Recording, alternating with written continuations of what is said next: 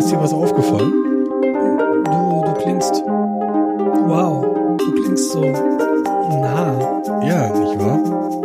Viel, Nicht viel wahr? weniger, viel weniger Nebengeräusche.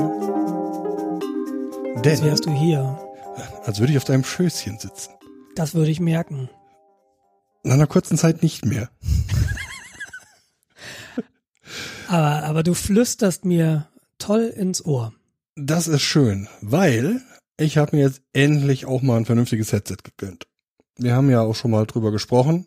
Ich traue mich gar nicht zu fragen, was für ein Headset, weil dann wirst du wieder sagen, na, dieses Behringer Headset.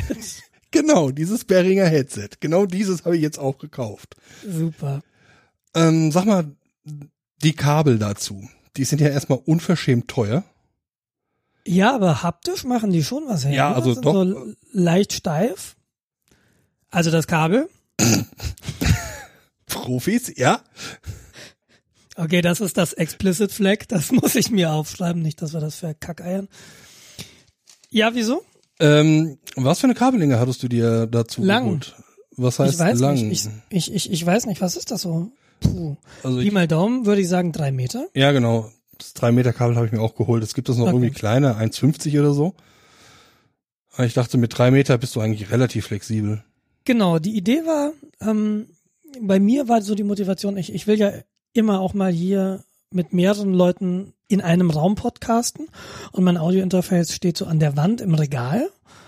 Und wenn man sich hier gemütlich irgendwie so im Halbkreis hinsetzt oder so, dann brauchst du halt eine gewisse Kabellänge. Macht man Und das da eigentlich normalerweise so, dass man dann die ganze Hardware in der Mitte des Tisches auftürmt und dann ähm, den Götzen entsprechend so anbetet? Ich könnte tatsächlich das Audiointerface und den Kopfhörerverstärker auch in die Mitte stellen. Das USB-Kabel zum Computer ist nämlich lang genug. Aber ähm, ja, weiß ich, nein. Ach, Oder man sitzt ich glaube, das machen nur Amateure so. Oder man macht das wie der Profi, sitzt mit dem Rücken zu seinen Gästen und beobachtet quasi die ganzen äh, Waveformen, ob das auch alles passt. Also quasi das, was wir gerade machen, das finde ich ja ganz gut. Ja. Ja gut, wir sitzen ja auch nicht äh, ansatzweise nebeneinander. Obwohl es so klingt. Ja, moderne Technik. Also mal so nebenbei, ähm, wir reden sowieso gerade ein bisschen Meter, wie das jeder Podcast irgendwie tut. Das Studio Link und Ultraschall, das sind so gute Sachen. Man kann es einfach nicht mehr als nur noch loben und Geld reinwerfen. Das haben wir jetzt. Okay, du machst jetzt quasi so dieses Podcasting 101. Wie sieht unser Setup aus? Ähm, ja, im Grunde nur, dass wir die Software einsetzen. Und Ja, äh, ja, tatsächlich. Also, genau. Wir benutzen beide Reaper beziehungsweise Ultraschall. genau, haben einmal Reap- auf Windows dafür- einmal auf Mac. Genau, ähm, haben Reaper dafür kaufen müssen. Und das ist okay. Ich glaube, das waren 60 Euro Ja, oder 60, so, Pi mal Daumen. 60 Euro, 60 Dollar, irgendwas in der Richtung. Und dann darf man das irgendwie Personal oder Small Business ähm, benutzen. Und das ist halt insofern ganz cool, weil das ja nie so besonders trennscharf ist. Wann fängt eigentlich oder wann hört der persönliche Podcast auf? Wann fängt ein kommerzieller Podcast an? Wenn uns jetzt jemand spenden würde, wenn wir über dieses Amazon Partnerprogramm tatsächlich Geld verdienen würden, ein wenig. Ähm, Ich habe die Abrechnung nicht im Kopf, ob wir das tun, aber das wäre ja tatsächlich so ein Punkt, wo man sagen könnte, hm, ihr verdient Geld damit, also ist es nicht mehr persönlich. Und das Schöne an der Reaper-Lizenz ist, es ist dir egal in dem Moment. Genau, also So, die sind Um, und- super fair. absolut. Und Ultraschall, das ist ein, ich glaube, wenn ich Plugin sage, ist es zu wenig, aber es ist äh, ein, Mod. Also das ist ein Mod, genau. Es ist, ähm, die Oberfläche sieht komplett anders aus, es ist auf Podcasten zugeschnitten. Das macht Ralf Stockmann und äh, ich glaube, er hat noch ein, er hat noch ein, zwei Kollegen. ja, also Da bin ich mir nicht ganz sicher. Ralf ist wohl so Projektleiter in der Richtung und äh, koordiniert das Ultraschallprojekt. Genau. Und äh, das ist wirklich komplett hervorragend. Es macht sich aber tatsächlich Sinn. Es macht tatsächlich Sinn, sich die Videos anzugucken auf YouTube. Insbesondere das zum Audio-Routing. ähm, denn es ist nicht so ganz, ganz selbsterklärend, wenn man damit nichts zu tun hat. Und äh, Routing stellt mich bei jeder neuen Folge stets vor eine kleinere Herausforderung.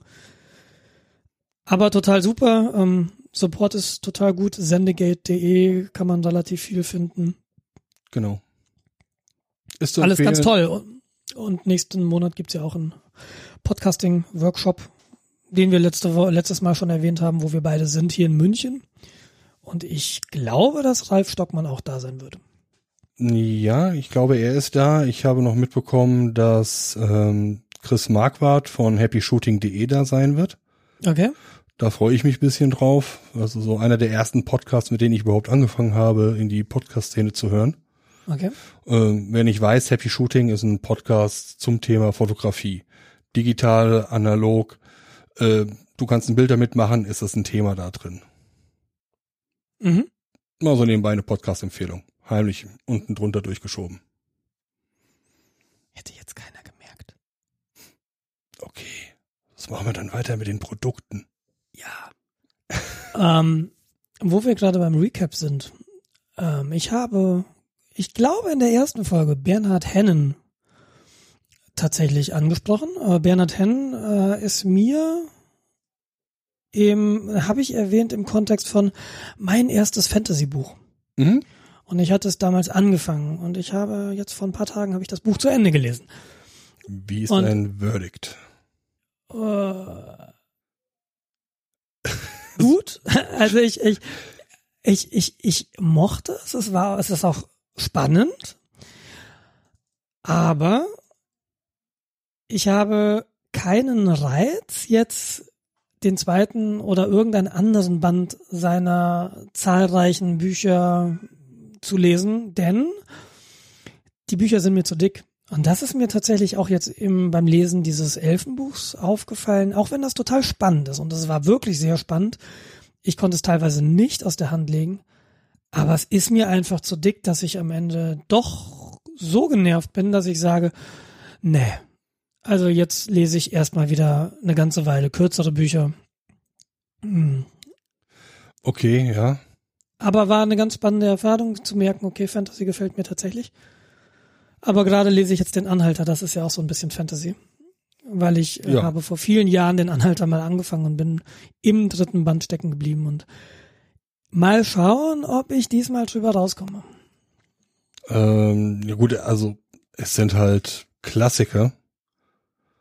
Der Anhalter, der hat seine Stärken, hat seine Schwächen, wie jedes Buch oder vor allem jede Serie. Aber allein um dann irgendwelche ähm, Geek-Referenzen der obskuren Art zu erkennen, ist es vielleicht hilfreich, das mal gelesen zu haben. Ja, ich glaube, wenn du, wenn du in diesem Umkreis unterwegs bist, dann lernst du die im Großen auch kennen, wenn du das Buch nicht gelesen hast. Also zum Beispiel 42 als Antwort auf die Frage. Die Referenz kennt man halt. Ja. So Sachen, ne? Marvin, der depressive Roboter. Der heimliche Held der fünfteiligen Trilogie oder sechs Teile, wie viel es mittlerweile sind. Ja, ich, ich weiß es auch nicht so genau, was da posthum noch dazu zählt oder nicht. Ähm, Aber definitiv auch eine Leseempfehlung. Wer Science Fiction mit dem starken Humoreinschlag mag, es ist ein bisschen britischer Humor. Ja, aber ich glaube, die meisten, die hier das, die, die Podcasts hören, haben von diesen Büchern bereits gehört. Das denke ich auch. Und wie genau, ähm, Douglas Adams und wer, wer Douglas Adams mal lesen möchte, ohne gleich diesen Science Fiction zu haben, diesen Science Fiction Aspekt, dem sei die letzten ihrer Art oder Last Chance to See ans Herz gelegt. Da reist er mit, ich glaube, Mark Carvedine, das ist ein Biologe, wenn ich mich recht entsinne, Mhm. reist er zu den aussterbenden Tierarten dieser Erde. Und äh, beschreibt das einfach warum die Viecher aussterben. Und er beschreibt das auf so eine lustige Art und Weise, dass man, obwohl das Thema natürlich nicht lustig ist, doch ständig irgendwie lachen muss. Also ganz, ganz große Empfehlung, auch wenn man Science Fiction mag, das Buch trotzdem mal zu lesen. Genau, also es ist leider keine Fiction, das ist äh, real. Ähm, und wie du schon sagst, ist sehr, sehr lustig. Dennoch, ich liebe die Szene, wo er in Australien ist und mit dem Schlangenforscher sich unterhält, um dann ein ähm, Snake Bite Detection Kit äh, zu bekommen. Ich weiß nicht, ob du dich an die Szene erinnerst. Ich Äh. werde sie jetzt nicht spoilern. Ja, Lesen. ja, sehr Link schön. ist in den, Link ist in den Shownotes. Jens, hier als nächstes Nass. Ich habe ja immer noch kein Nass. Und äh, da kommen wir auch später noch zu, warum ich noch kein Nass habe und dass, dass sich das noch ein bisschen ziehen wird. Ähm, aber du hattest ein Nass von QNAP und du wolltest denen irgendwann mal eine Mail schreiben. Ja, Hast du das gemacht? nein. Oh, Warum habe ich das nicht gemacht? Ähm, weil ich herausgefunden habe auf der weil du unsere Podcasts nicht hörst. Genau, woher soll ich das wissen? Nein, ich ähm, habe das herausgefunden. Es gab eine Kompatibilitätsmatrix auf der QNAP-Seite irgendwo, die ich jetzt garantiert auch nicht mehr wiederfinden werde. Und äh, da stand tatsächlich drin, dass mein System mehr und größere Festplatten verträgt. Ja, fantastisch. Aber ich habe mir jetzt erstmal noch keiner gekauft. Warum? Auch später. Das wird eine lange Nacht, die lange Nacht der, äh, der Privatinsolvenz. ja, oh Gott, hör mir auf. Ja, So, dann äh, hatte ich in der letzten Episode noch gesagt, dass ich bei der Telekom gekündigt habe. Ähm, interessanterweise habe ich dann tatsächlich bei der Telekom angerufen im Support und wollte dann halt wissen, ey Leute, ist eigentlich meine Kündigung bei euch angekommen? Nachdem die dann festgestellt haben, dass ich kündigen wollte, fing dann die gute Dame im Support an, plötzlich mit Papier rumzurascheln. Wer schon mal so Callcenter äh, gesehen hat, ein bisschen äh, hinter die Kulissen schauen konnte, weiß, was sie in dem Moment gemacht hat. Die hat nämlich gerade ein äh, Gesprächsleitfaden gesucht. Interessanterweise wohl tatsächlich auf Papier und nicht am Bildschirm. Ähm, und äh, so ein Gesprächsleitfaden dient dazu, in einem Telefongespräch äh, eine Richtung zu geben, um den Kunden entsprechend zu steuern und gewisse Sachen halt abzufangen. So, dass derjenige, am- also der Supporter am Telefon nicht improvisieren muss.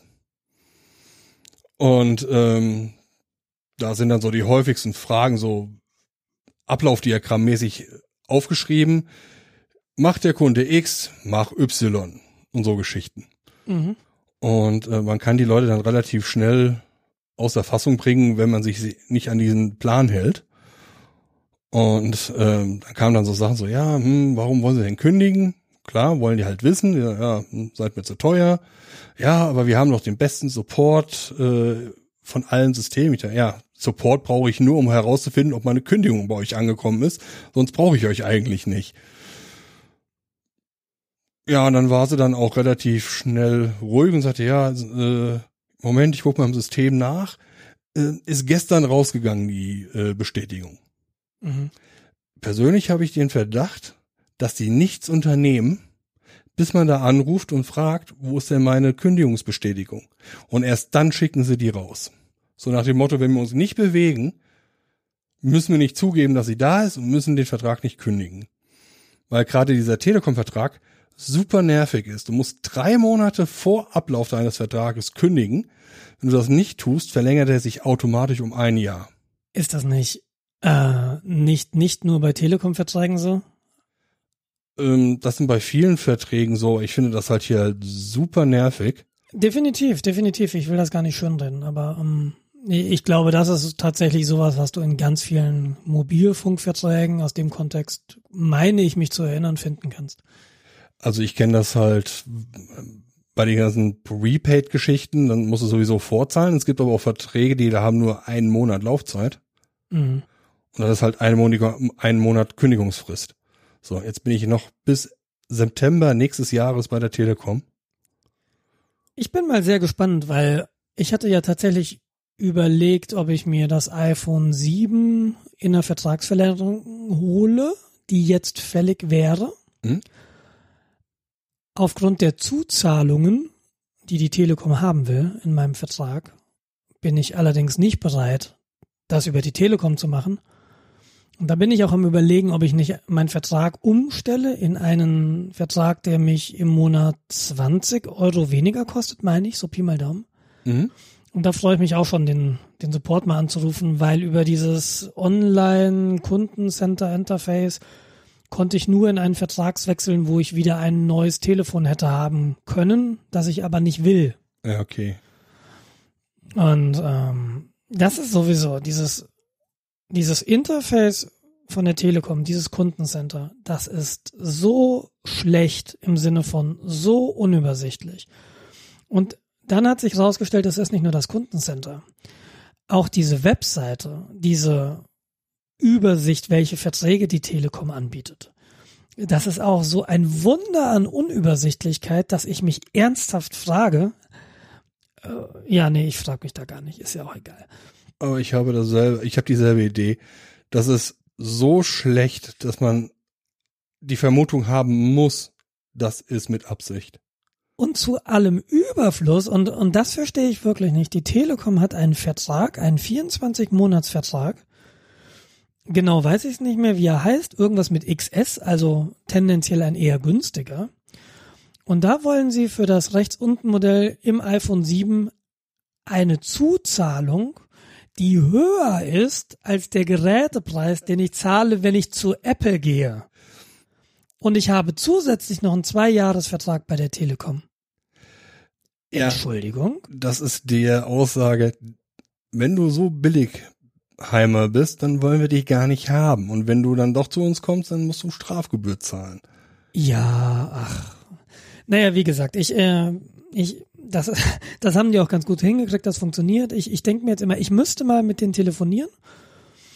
Aber vermutlich hat sich mein Vertrag eben tatsächlich bereits um ein Jahr verlängert. Hm? Ziemlich sicher hat er das.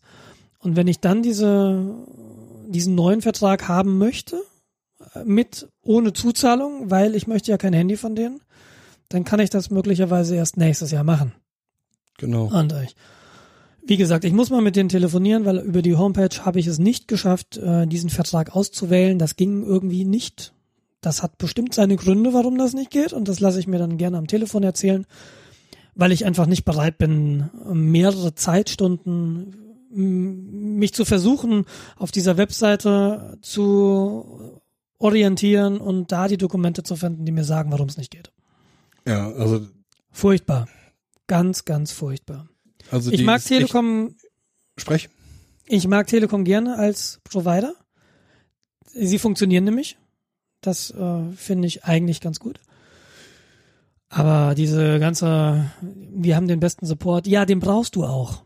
Weil, ne, du kannst nicht selbst machen, weil euer Interface so scheiße ist. Ja, gesagt, man braucht den Support nur, um den hinterher zu telefonieren und zu fragen, wo dann seine Kündigung bleibt. Also ich kündige ja auch nicht, weil ich mit dem Netz unzuf unzufrieden bin. Ganz im Gegenteil, ich habe null Probleme damit gehabt. Wie gesagt, Support musste ich nie anrufen. Es lief eigentlich irgendwie immer alles. Ja, aber es sind 60 Euro im Monat und das sehe ich nicht ein. Das, wenn ich auf äh, wirklich den billigen Anbieter, den, den günstigsten oder billigsten, wie man es sehen möchte, dann bin ich bei 11 Euro im Monat. Das wäre dann Ja, das da- E-Plus-Netz. Keine Ahnung. Ja, aus, also ich war mal bei E+. Ich auch. Jens. Ja, und es war, ich, es, äh, ich fand's ganz, ganz, ganz furchtbar. Ja, also ich Und hatte ich da bin ganz reumütig wieder zurück. Okay, ähm, Jetzt ist E+. Wie gesagt, ich und wünsche dir O2. alles Gute. Ich wünsche dir alles Gute. Nächstes ja, Jahr- O2 und E Plus ist ja mittlerweile fusioniert. Also Genau. mittlerweile haben sie wahrscheinlich eine bessere Netzabdeckung. Aber E Plus damals alleine, das war eine Katastrophe. Ja gut, da hattest du halt, wenn du irgendwie im Ruhrport, Großstädte warst, da ging es noch. Und sobald du aus flache Land rausgegangen bist, dann wurde es ganz schnell sehr, sehr eng mit äh, Netzverbindung. Genau, genau. Apropos Ruhrpott und Essen, ähm, du hattest irgendwann mal was erzählt von wegen Eier. Ja. Und zwar, wir hatten uns unterhalten äh, über Essen und ähm, du hast mich irgendwie auf die Idee gebracht, dass ich mit meinem Essen im Grunde ähm, zwar nicht zum Vegetarier oder Veganer werde, aber ich kann ja hergehen und kann äh, lokal beim Biobauern kaufen. Genau. Ne? Das war so der Hintergrund und, Und du sagtest irgendwie, du kommst auf dem Weg nach Hause und morgen Abend, damals, morgen Abend holst du dir da deine Eier. Ja, das habe ich natürlich dann an dem Morgen oder an dem Morgenabend nicht getan. Das ist dann eins, zwei Wochen später gewesen. Ähm, haben wir tatsächlich Eier geholt und war letztens auch wieder da. Ähm, das erste, was halt auffällt, das ist wirklich so ein Bauern, Bauernhof, da ist dann so ein Teil vom Gebäude umgebaut in einen kleinen Laden. Auswahl ist sehr übersichtlich. Äh, man bekommt von denen gehaltene Tiere in Tiefkühlform. Also die äh, Schlachten. Eishühnchen. das Genau. ist Ja Die, in Rheine oder da oben in Münster ist ja da diese große, ist ja so kalt im Norden, da gibt's dann diese Genau. Das, Eishühnchen. das sind dann Hühnchen am Stiel. Ist im Sommer halt immer sehr erfrischend, wenn du dann ein Hühnchen lutschst. Ja. Also die haben auch nicht nur Huhn, die haben auch Rind und die haben auch Schwein. Also alle wichtigen Grundnahrungsmittel sind abgedeckt. Ähm, eine Packung von zehn Eiern der Größe L haben was über drei Euro gekostet. Mhm. So, hier zahlst du im Supermarkt, im Edeka zahlst du für die 10 Eier 1,70. Mhm. So als Preisverhältnis. In unserem Bioladen ist es so, dass du, dass du so ein bisschen wählen kannst. Also es gibt, ich, ich, ich weiß es jetzt nur von diesen sechs Eierschalen. Ähm, Da gibt es, ich glaube, sie haben drei verschiedene. Und du kannst halt wählen, ähm, ob du die ganz teuren kaufst. Keine Ahnung, wo da der Unterschied ist, aber so, die kaufe ich immer, weil ich denke, hey, das finde ich unterstützenswert. Und dann gibt's, glaube ich, so, okay, dann hast du keine Freilandhaltung, aber wenigstens Bodenhaltung und irgendwie, dann wird's ein bisschen billiger oder so. Und du kannst dich da in einer gewissen Weise selbst entscheiden, wie viel du zahlen willst, aber unter 1,60 kommst du ganz sicher nicht. Und ich weiß, dass die teuren sechs Stück drei Euro rumkosten, Pi mal Daumen. Mhm. Ja gut, es kommt auf die Größe drauf an. Also bei dem Biobauern bei mir, der hat quasi äh, nur Freilandhühner. Mhm. Und äh, dann kommt Und halt es auf die empfällt halt, wenn- an. Genau, und wenn du, er hat halt einen eigenen Laden, ne? also diese ganze, diese Zwischenhändler entfallen da auch. Möglicherweise ist es deshalb auch nochmal ein bisschen billiger, als du dann für so ein Gebinde in einem Bioladen in der Stadt zahlen würdest. Ja, also ich kauf das in Rheine oder Steinfurt und du kaufst das in München. Das ist auch schon mal ein gewisser Unterschied.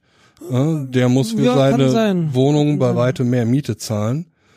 Okay, der Ho- Bauernhof ist wahrscheinlich seit 20 Generationen in der Familie, aber die haben ja auch nicht unachtsam wenig äh, laufende Kosten. Also, Ja. und äh, ja, also zu den Eiern, ich würde jetzt nicht sagen, die schmecken besser oder schlechter, aber sie sind drastisch frischer. Das Gewissen ist mit, natürlich schmecken die besser. äh, mein Portemonnaie ist aber auch mit. Ja. Ähm, also man müsste es weißt du- tatsächlich mal äh, blind verkosten. Ja, aber ich meine, weißt du, das ist, das denke ich mir halt ganz häufig. Äh, ob's, ob du jetzt 1,70 für Eier kaufst, ausgibst oder 3 Euro. Das ist 1,30. Und wenn ich dann an mich denke, für was für ein Scheiß ich signifikant größere Beträge ausgebe, Ja, so. dann sind Headsets Beispiel. 1,30 bei, für, für Bio-Eier wirklich zu vernachlässigen. Ja, also ich sage nicht, dass es zu teuer ist. Ich sage nur, das ist halt der Unterschied. Du, es ist, es ist tatsächlich signifikant teuer, teurer, wenn du, ähm, wenn du wirklich mal hingehst und du, und das hatte ich letztens, ich war in einem traditionellen, konventionellen Supermarkt und zwar einen von der Sorte, wo du, wo das Zeug auf Paletten dran steht. Mhm. Ähm, wa- wa- was ist diese Markenware reduziert? Lidl? Irgendwas Gelbes? Lidl? Was ein Lidl könnte sein? Hört sich nach Lidl Ein an. ganz, ein ganz furchtbarer Laden von innen. Der sieht furchtbar aus. Und dann hatte vor mir jemand so einen ganzen Wagen eingekauft. Und da ich diese Mengen nicht kaufe, weiß ich nicht, was ich im Bioladen bezahlt hätte. Ich weiß aber ungefähr, was ich im Bioladen für 30 Euro bekomme. Mhm. Weil das immer so die Größenordnung ist, wenn ich einkaufen gehe, was ich dann kaufe. Aber ich glaube, dieser gesamte Wagen hat nur wenig mehr als 30 Euro gekostet.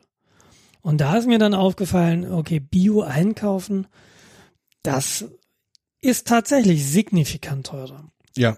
Und ich kann mich an eine Situation erinnern, da war Steffi in Berlin, hat in Berlin gewohnt und hat, glaube ich, ein Volontariat gemacht.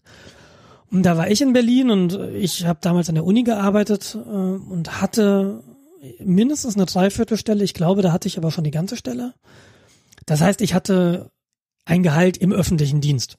Mhm. Und damit kann man ganz gut leben.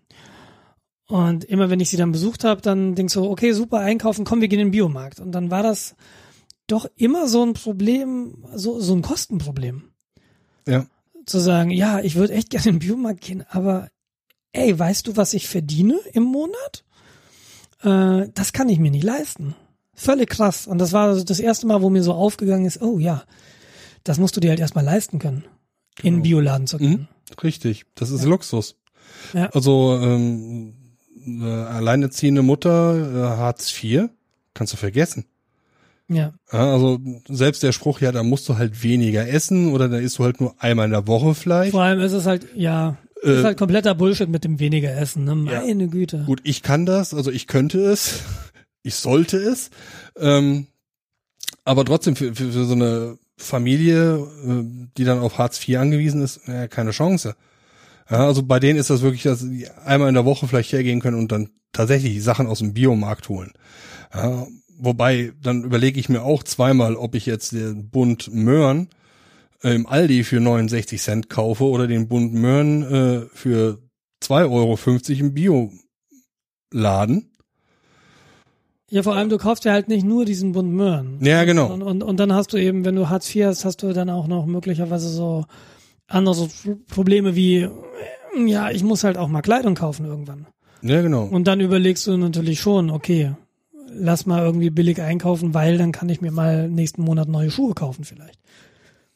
Ja, also wir sind eigentlich da schon sehr, sehr privilegiert. Absolut.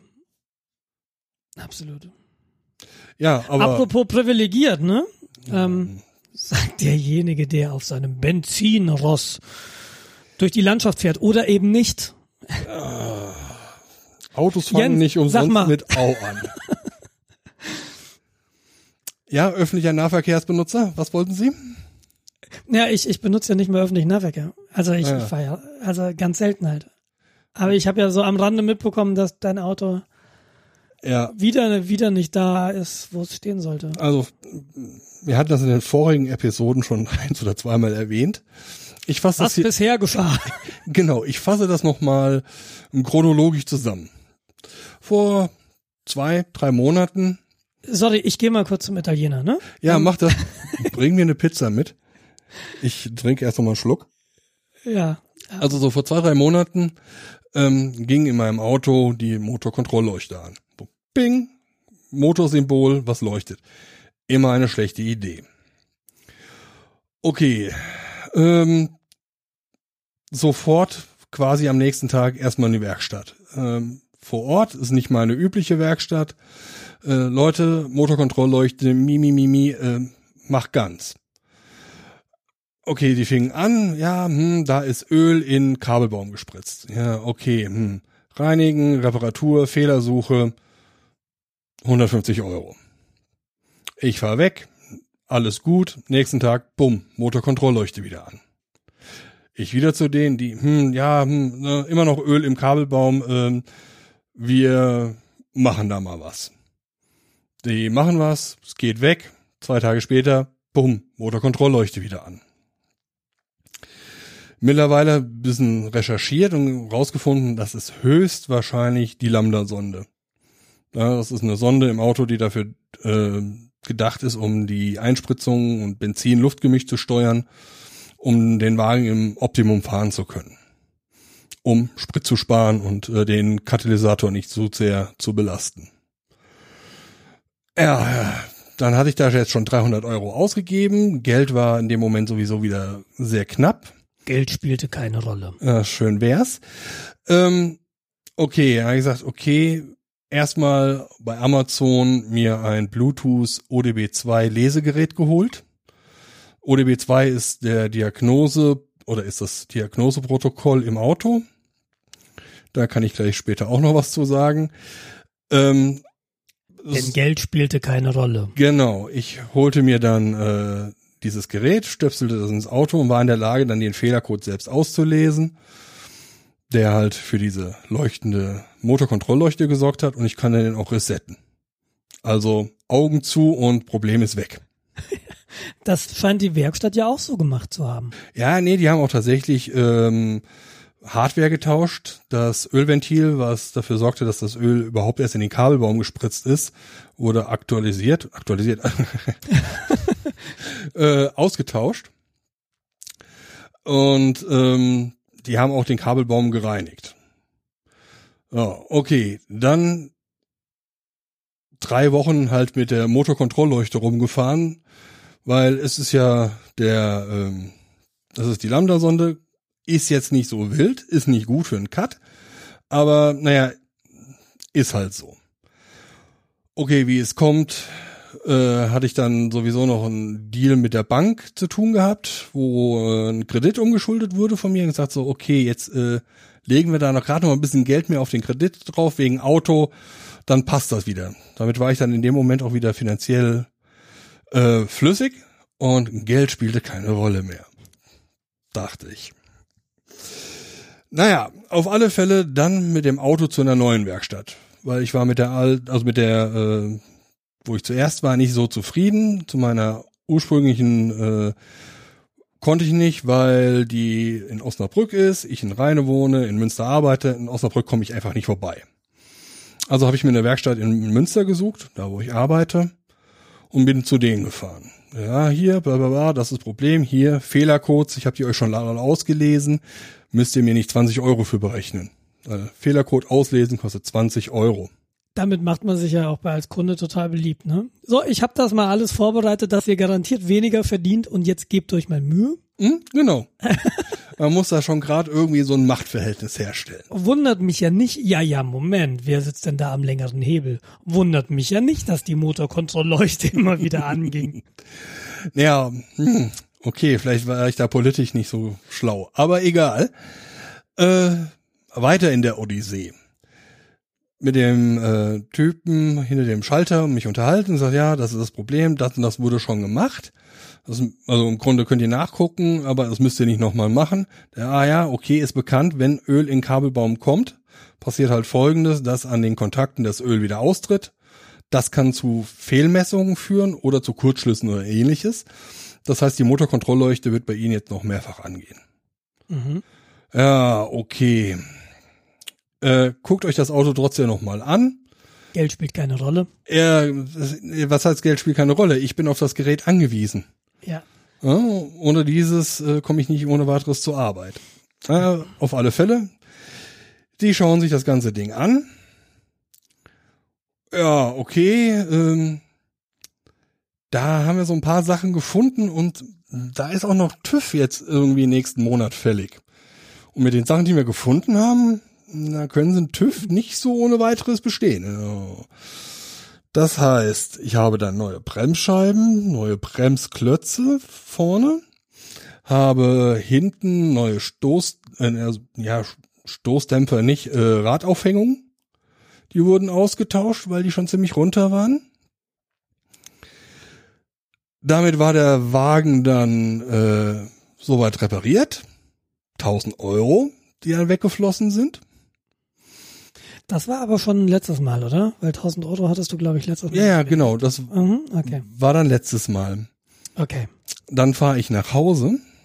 Von der Werkstatt kommt auf der Autobahn und plötzlich macht an der Scheibe Plong. Auf der Beifahrerseite ist ein Stein eingeschlagen.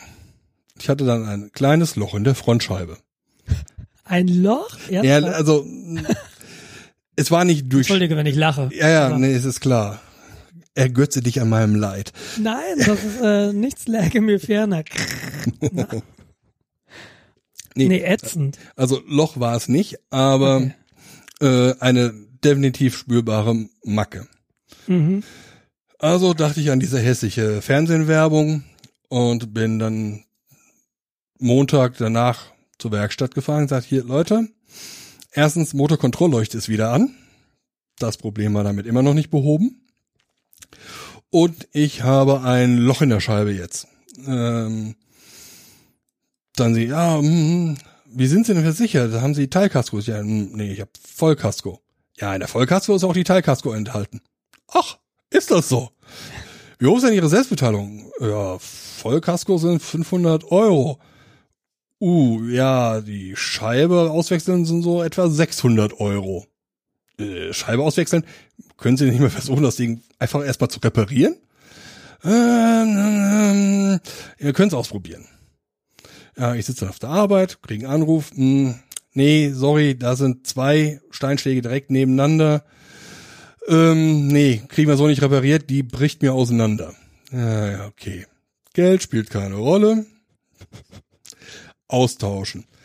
Ja, meinte, ähm, wir können ja mal bei Ihrer Versicherung anfragen, äh, wie es aussieht, wenn, ähm, ob das über die Teilkasko abgeregelt ist.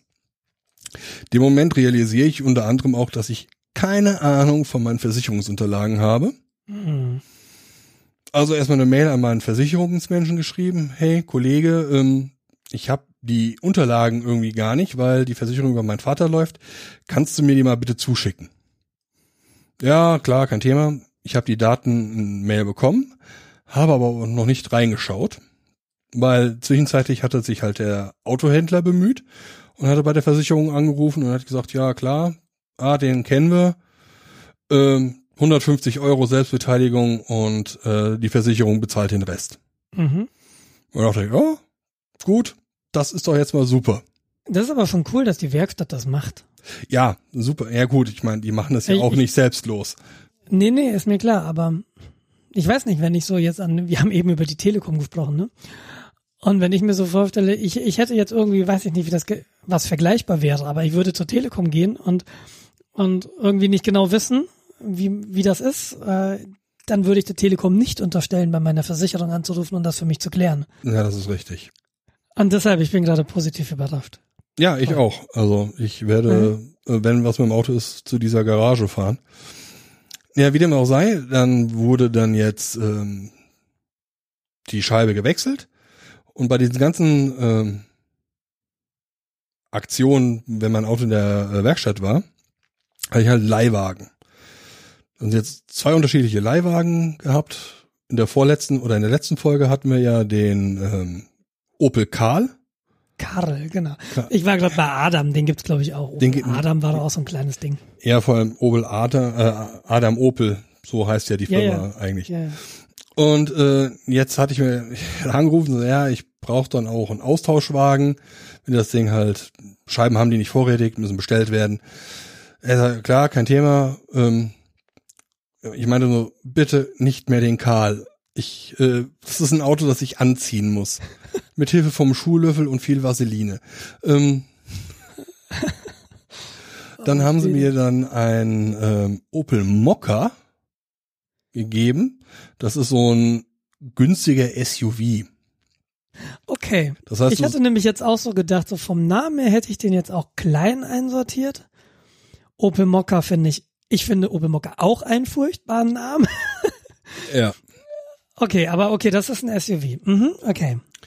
Also der war schon ein bisschen größer, elektronisch sehr schön. Äh, da habe ich dann gesehen, wie toll so ein Bluetooth-Radio ist. Mit deinem Telefon gehst du rein, meldet sich mhm, an. Mhm, mh, mh. Kleiner Tipp an alle Leute, wenn ihr einen Leihwagen oder einen Mietwagen habt und euer Bluetooth-Gerät mit diesem Mietwagen dongelt, dann passiert mich folgendes, dass euer Telefonbuch komplett auf den Mietwagen runtergeladen wird. Ist das in jedem Falle so? Ähm, also ich, ich überlege gerade, meine Mutter hat halt einen, einen Mercedes und äh, so eine C-Klasse und die hat auch irgendwie eine Bluetooth-Dingenskirchen und immer wenn ich einsteige und das Auto anmache, sehe ich dann vorne im Display, ja, Telekom, mein Handy und ich kann halt über die Freisprecheinrichtung telefonieren. Mhm. Und äh, wenn ich dann eine Nummer suche, dann, dann habe ich da tatsächlich mein Adressbuch. Ich bin ein bisschen davon ausgegangen, das Ding redet einfach über Bluetooth mit meinem Telefon. Nein. Okay, interessant. Das hat dein kompletten äh, Adressbuch. Ist jetzt bei deiner Mutter wahrscheinlich nicht ganz so schlimm. Gut, wollte ich gerade sagen, das ist bei meiner Mutter jetzt nicht so dramatisch, wobei sie das Ding jetzt irgendwie verkauft. Da muss ich nochmal mit ihr telefonieren. Ja, das sollte dann äh, alle Geräte, alle Bluetooth-Geräte aus dem Gerät löschen ob dann die Daten tatsächlich gelöscht werden, das weiß wahrscheinlich keiner. Das sind äh, Autohersteller und ich würde eher sagen, die nehmen die Sachen raus. Aber die Daten sind wahrscheinlich noch irgendwo im Steuergerät hinterlegt. Oh, ey, das sind, das sind dann immer so Privacy-Sachen, so Implikationen, die du echt nicht auf dem Schirm hast, ne? Ja, genau. Ja, dann sitze ich ins Auto, denkst, ach ja, in meinem Fall so erstmal Bluetooth und ja. Und hattest du da, hast du tatsächlich da jetzt ein Adressbuch gefunden von deinem Vorgänger oder, oder Äh, wie kommst du da jetzt drauf? ich komme da drauf, weil ich gesehen, also weil da eine Dialogbox bei mir aufgepoppt ist, äh, synchronisieren, wo ich dann auf Nein gedrückt habe Mhm. und äh, das, wie du schon sagtest, von einem Vorgänger da bereits äh, Telefonbucheinträge drin waren. Die sind halt dem Telefon zugeordnet. Mm, Ich habe da jetzt auch nicht größer drin rumgedings. Ich habe die einfach alle gelöscht. Und beim Zurückgeben habe ich nochmal geguckt, ob noch irgendwas von meinem Telefon sichtbar ist. Ja, das ist, das ist tatsächlich ganz cool. Da, da gibt ja dann so mehrere äh, Typen von Menschen. Ne? Die, die einen und, und ich, da, da würde ich glaube ich auch zu zählen, wenn ich halt sowas finde, dann denke ich mir, oha, das ist ja interessant und würde es dann aber löschen. Also ich würde da nicht durchscrollen oder so. Und dann gibt es tatsächlich, glaube ich, einfach Leute, die sagen, oh geil, Daten, äh, die nehme ich mal mit. Das sind, das sind so ganz unterschiedliche. Das ist auch, wenn, okay, was machst du, wenn du neben deinem Kollegen sitzt und der arbeitet per SSH und dann macht er irgendwie, oder er muss ein persönliches Kennwort eingeben und du sitzt am Computer neben ihm. Was machst du? Ich drehe mich immer, ich drehe mich immer weg. Genau, das meine ich. Und das geht mir auch. Das geht mir genauso. Wenn, wenn ich, heute saß ich wieder neben einem Kollegen und wir haben zusammen irgendwie ein, ein Worker-Note debuggt. Ähm, und der musste sein Passwort eingeben und instinktiv, nee, das, das ist irgendwie gar nicht bewusst bei mir. Oh Gott, Passwort, ich drehe mich weg. Ich will's halt gar nicht sehen. Ja, Und, und dann gibt es eben so Leute, die dann, die dann irgendwie so aus dem Augenwinkel tatsächlich irgendwie doch gucken, oh, was ist, hm, hm, hm, was hat der für ein Passwort? ich will dieses Wissen gar nicht haben. Nee, ich glaube, das ist so ein Unterschied von, von das ist so eine Einstellungssache. Ja. Das ist so Hm? eigentlich, das ist so eigentlich irgendwie völlig klar. Ähm, dein Passwort gehört dir. Und äh, selbst wenn du dein Passwort auf meinem Gerät eingibst, werde ich einen Teufel tun und, und ich, ich werde wahrscheinlich sogar, wenn du irgendwie auf deinem Gerät arbeitest, über, keine Ahnung, ähm, wenn du irgendwas auf meiner Shell machst, lösche ich danach die Bash History oder so. Ja, das mache ich jetzt nicht, aber wenn ich dran denke. Äh, Doch, ich glaube, wenn ich dran denke, würde ich es tun. Ich würde mich unwohl fühlen, wenn ich das Gefühl hätte, okay, da sind Daten, auf die ich potenziell zugreifen könnte, die aber sensitiv sind und dir gehören. Da würde ich mich nicht wohlfühlen. dann stellt sich die Frage, warum äh, es auf deiner Konsole gemacht wurde. Äh, Das ist ja, es gibt immer mal Situationen, wo ich dir vielleicht einen Rechner leihen muss oder du mir. Ja, kommt drauf an. Also da wäre ich ja wieder auch so paranoid, äh, die die die History dazulassen. So nach dem Motto, wer weiß, was er gemacht hat. Vielleicht muss man später noch mal äh, nachschauen. Nee, wenn ich dir einen Rechner gebe von mir, dann hast du da einen eigenen User-Account drauf und der, der User-Account ist dann nicht mehr da, wenn du mir den zurückgibst. Fertig. Ja, Also, ist so, so würde ich das irgendwie machen. das ist, ist ja Ist, überall ist ja so auch eine egal. graduelle äh, Geschichte, wie man Sicherheit halt selbst haben möchte. Genau. Wie, wie gesagt, ich finde, ich, ich glaube, es gibt diese, diese zwei großen unterschiedlichen Mentalitäten. Genau. Also ich, ich, ich sehe das einfach einfach als Selbstschutz. Wenn ich für mich selbst garantieren kann, dass ich die Kennwörter nicht habe, ich habe den Root-Zugang nicht, dann weiß ich, ich kann auch unmöglich irgendwas kaputt machen. Problem, es ist nicht mehr mein Problem Ja. sozusagen. Wie du sagst, ich will es auch gar nicht haben. Wenn ich ihn hätte, würde ich ihn auch nicht nutzen, aber dann brauche ich ihn halt auch nicht, ne? Dann kann ich ihn auch löschen. Und das ist eben so der Punkt. Und in dem Fall jetzt von dem Mietfahrzeug, ich habe da keinen Gewinn mit. Ähm, erstens, was will ich mit irgendwelchen Telefonnummern von irgendwelchen Leuten, die ich gar nicht kenne? Ich Ja, rufe die gar ich nicht, nicht. erst an. Ja, kommt halt, oh, oh, Und zweitens ist mhm. meine Neugierde in der Richtung auch nicht wirklich ausgeprägt. Das sind ja andere Telefonnummern. Nee, ich habe es dann gelöscht. Im schlimmsten Fall in Anführungszeichen war das das Telefonbuch äh, von der äh, Opel-Firma. Ja Gott, dann müssen sie halt neu aufspielen. Ja. Das gibt Schlimmeres. Aber, nee, aber diese, diese Synchronisierung, ich äh, habe gerade versucht, mich zu erinnern, also das ist halt schon ein paar Jahre her, dass ich mein Telefon auf dem Auto meiner Mutter registriert oder mit dem Auto gepaart habe. Mhm. Ich kann mich nicht erinnern, dass es da eine Synchronisierung gegeben hätte, weil ich glaube, dann hätte ich gestutzt. ja, äh, also ich, Aber ich weiß zu wenig, wie das funktioniert bei Mercedes. Kann man sicher nachlesen, weiß ich jetzt nicht. das wird wahrscheinlich dann auch radioabhängig sein. Mag sein, keine Ahnung. kann, kann gut sein, ja. Ja, aber auf alle Fälle, das ist ein, aus meiner Sicht ein wichtiger Sicherheitshinweis, dass wenn man Ja. so einen Leihwagen hat, Bluetooth-Pairing vorsichtig sein. Leihwagen, ähm, musst du da, kostet dich das Geld oder ist das, Ähm, ja, also offiziell kostet das 20 Euro pro Tag. Also das ist ja, das, nichts. das geht aber sogar. Ja, also das ist, da habe ich auch gesagt, so 20 Euro, ja, 1995, ja, machen. Ja, ist Ja. besser, als wenn ich jetzt irgendwie äh, mit der Bahn hin und her fahren muss und die ganze Hassel, da hatte ich da gar keine Lust zu und unterm Strich haben sie dann äh, das weggerechnet in der Rechnung. Das heißt, Mhm. ich habe halt für die Leihwagen für die zwei oder drei Tage äh, nichts bezahlt. Äh, Okay. inklusive Sprit. Ich habe nicht getankt. Okay. Das ist alles inklusive gewesen. Wie, wie ist der aktuelle Stand? Hast du jetzt dein Auto wieder oder Also, ist, Äh, das, ist, das, ist, das, ist das dünnes Eis? Muss ich äh, da jetzt vorsichtig sein? ja, Moment. Die Odyssee ist ja noch lange nicht fertig. Also, ähm, Frontscheibe ausgewechselt, TÜV, alles fertig, bekomme den Wagen wieder und äh, krieg dann, also bevor ich den Wagen wiederbekomme, kriege ich einen Anruf, so, ja, Herr Schwen, äh, wir haben uns das nochmal mit dem äh, Kontrollleuchter angeguckt. Die Stecker sind jetzt alle sauber, da kommt auch nichts mehr nach, aber die Lampe geht trotzdem noch an. Es ist anscheinend doch die Lambda-Sonde. Was soll denn das kosten? Das wäre jetzt auch aber eine Frage, genau. Äh, ja, also das Ersatzteil kostet so 250 Euro. Alter. Ich guck so auf mein Konto und ich denke noch, da geht ein Flug nach München ab, da geht spielt 300 keine Rolle. Euro für das Headset weg, da gehen noch äh, Kosten wahrscheinlich für meinen Urlaub äh, für den CCC-Kongress weg. Ich sehe schon Machen wieder, Sie nichts, ich gucke bei Ebay. ich gucke da so auf mein Konto und denke mir so, nee, das wird diesen Monat definitiv nicht. Das kann ich mir erst nächsten Monat mit dem nächsten Gehalt leisten, um dann nicht diesen Monat schon wieder komplett in die roten Zahlen zu rutschen. Ich den guten Mann gefragt, so, ja, hm, hm, ähm, es ist diesen Monat alles ein bisschen teurer geworden als geplant. Ähm, wie schlimm ist es, wenn man das nicht wechselt? Also ja, hm, also ist jetzt so nicht das Problem, äh, je nachdem wie halt äh, Spritmischung, wie die verbrennt, ob die zu fett oder zu mager ist, kann halt ähm, mittel- oder langfristig den Cut schädigen. Das wird dann teuer. Mhm. Ja, okay, also wenn es jetzt nicht essentiell ist, dann äh, würde ich das gern bis nächsten Monat schieben. Mhm. Und das ist jetzt aktueller Stand. Das heißt wahrscheinlich, dass mir morgen der Auspuff runterfällt oder so. Äh, ich bin gespannt auf die nächste Sendung. Äh, ich auch. Ähm, wir, wir planen ja so einen, einen Autopodcast zu machen.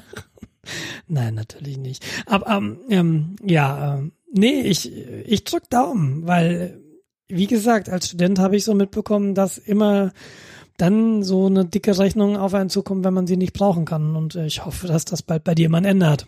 Hm, ah, Moment, fällt noch Posit ein. positiv muss man das natürlich, positiv muss man das natürlich sehen. Es ist ja bald nichts mehr da, was kaputt gehen kann. Ja, fast.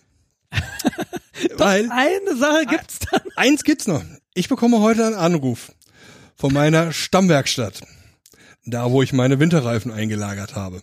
Ja, Schweren im Hintergrund, das sind keine Korken, die knallen, aber wir haben noch was gefunden. Ja, genau.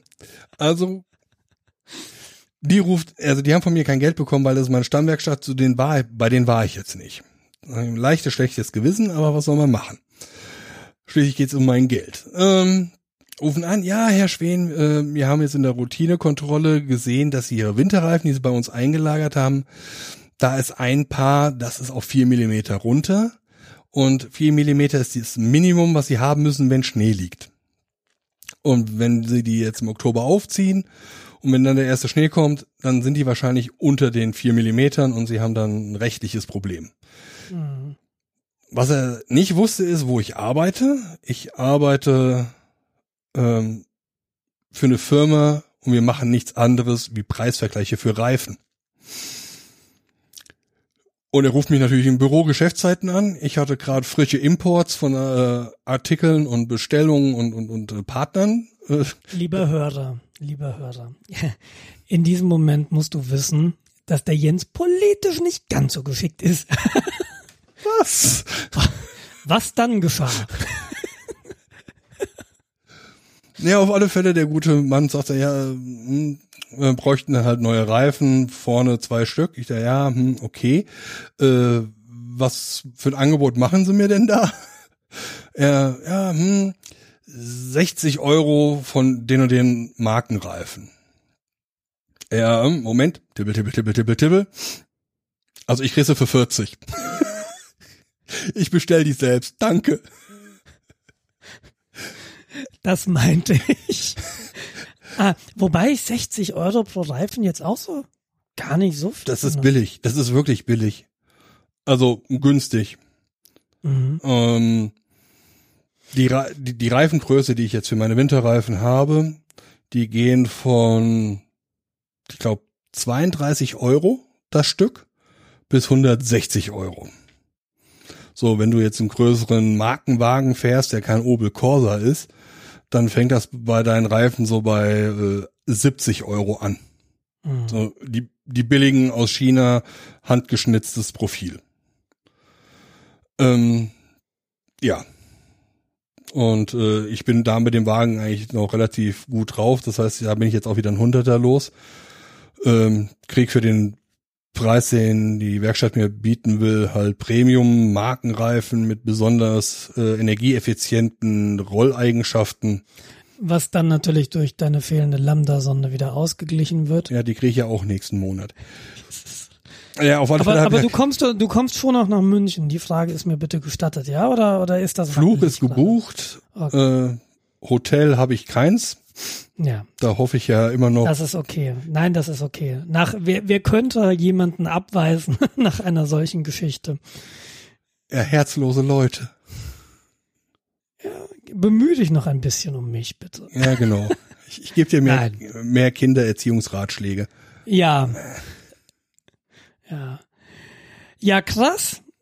Ja, Krass, krass. Und, ähm, aber, Aber- du hast, du hast, du hast viel gelernt jetzt Ja. in den letzten Tagen, Wochen vermutlich. das hat, also dieses ganze Desaster hat eins ausgelöst. Und zwar, dass der Jens sich mit dem Canbus beschäftigt hat. Wie ich äh, Der anfänglich, Canbus. der Canbus, man kann oder man kann nicht Bus fahren. Der Canbus ist ein Bussystem, also ich weiß nicht, ob ihr jetzt Bussystem sind Nachrichten auf einer Netzwerk. Es Ebene. ist sowas wie ein Netzwerk, ne? Ihr Ja. habt zu Hause ein Netzwerkkabel, das steckt den Rechner und den Router und da werden Daten drüber ausgetauscht. Genau. Da gibt's ein spezielles Protokoll. Bei euch zu Hause im Netzwerk ist das das TCP-Protokoll. TCP-IP, um genau zu sein. Eigentlich äh, In den meisten Fällen.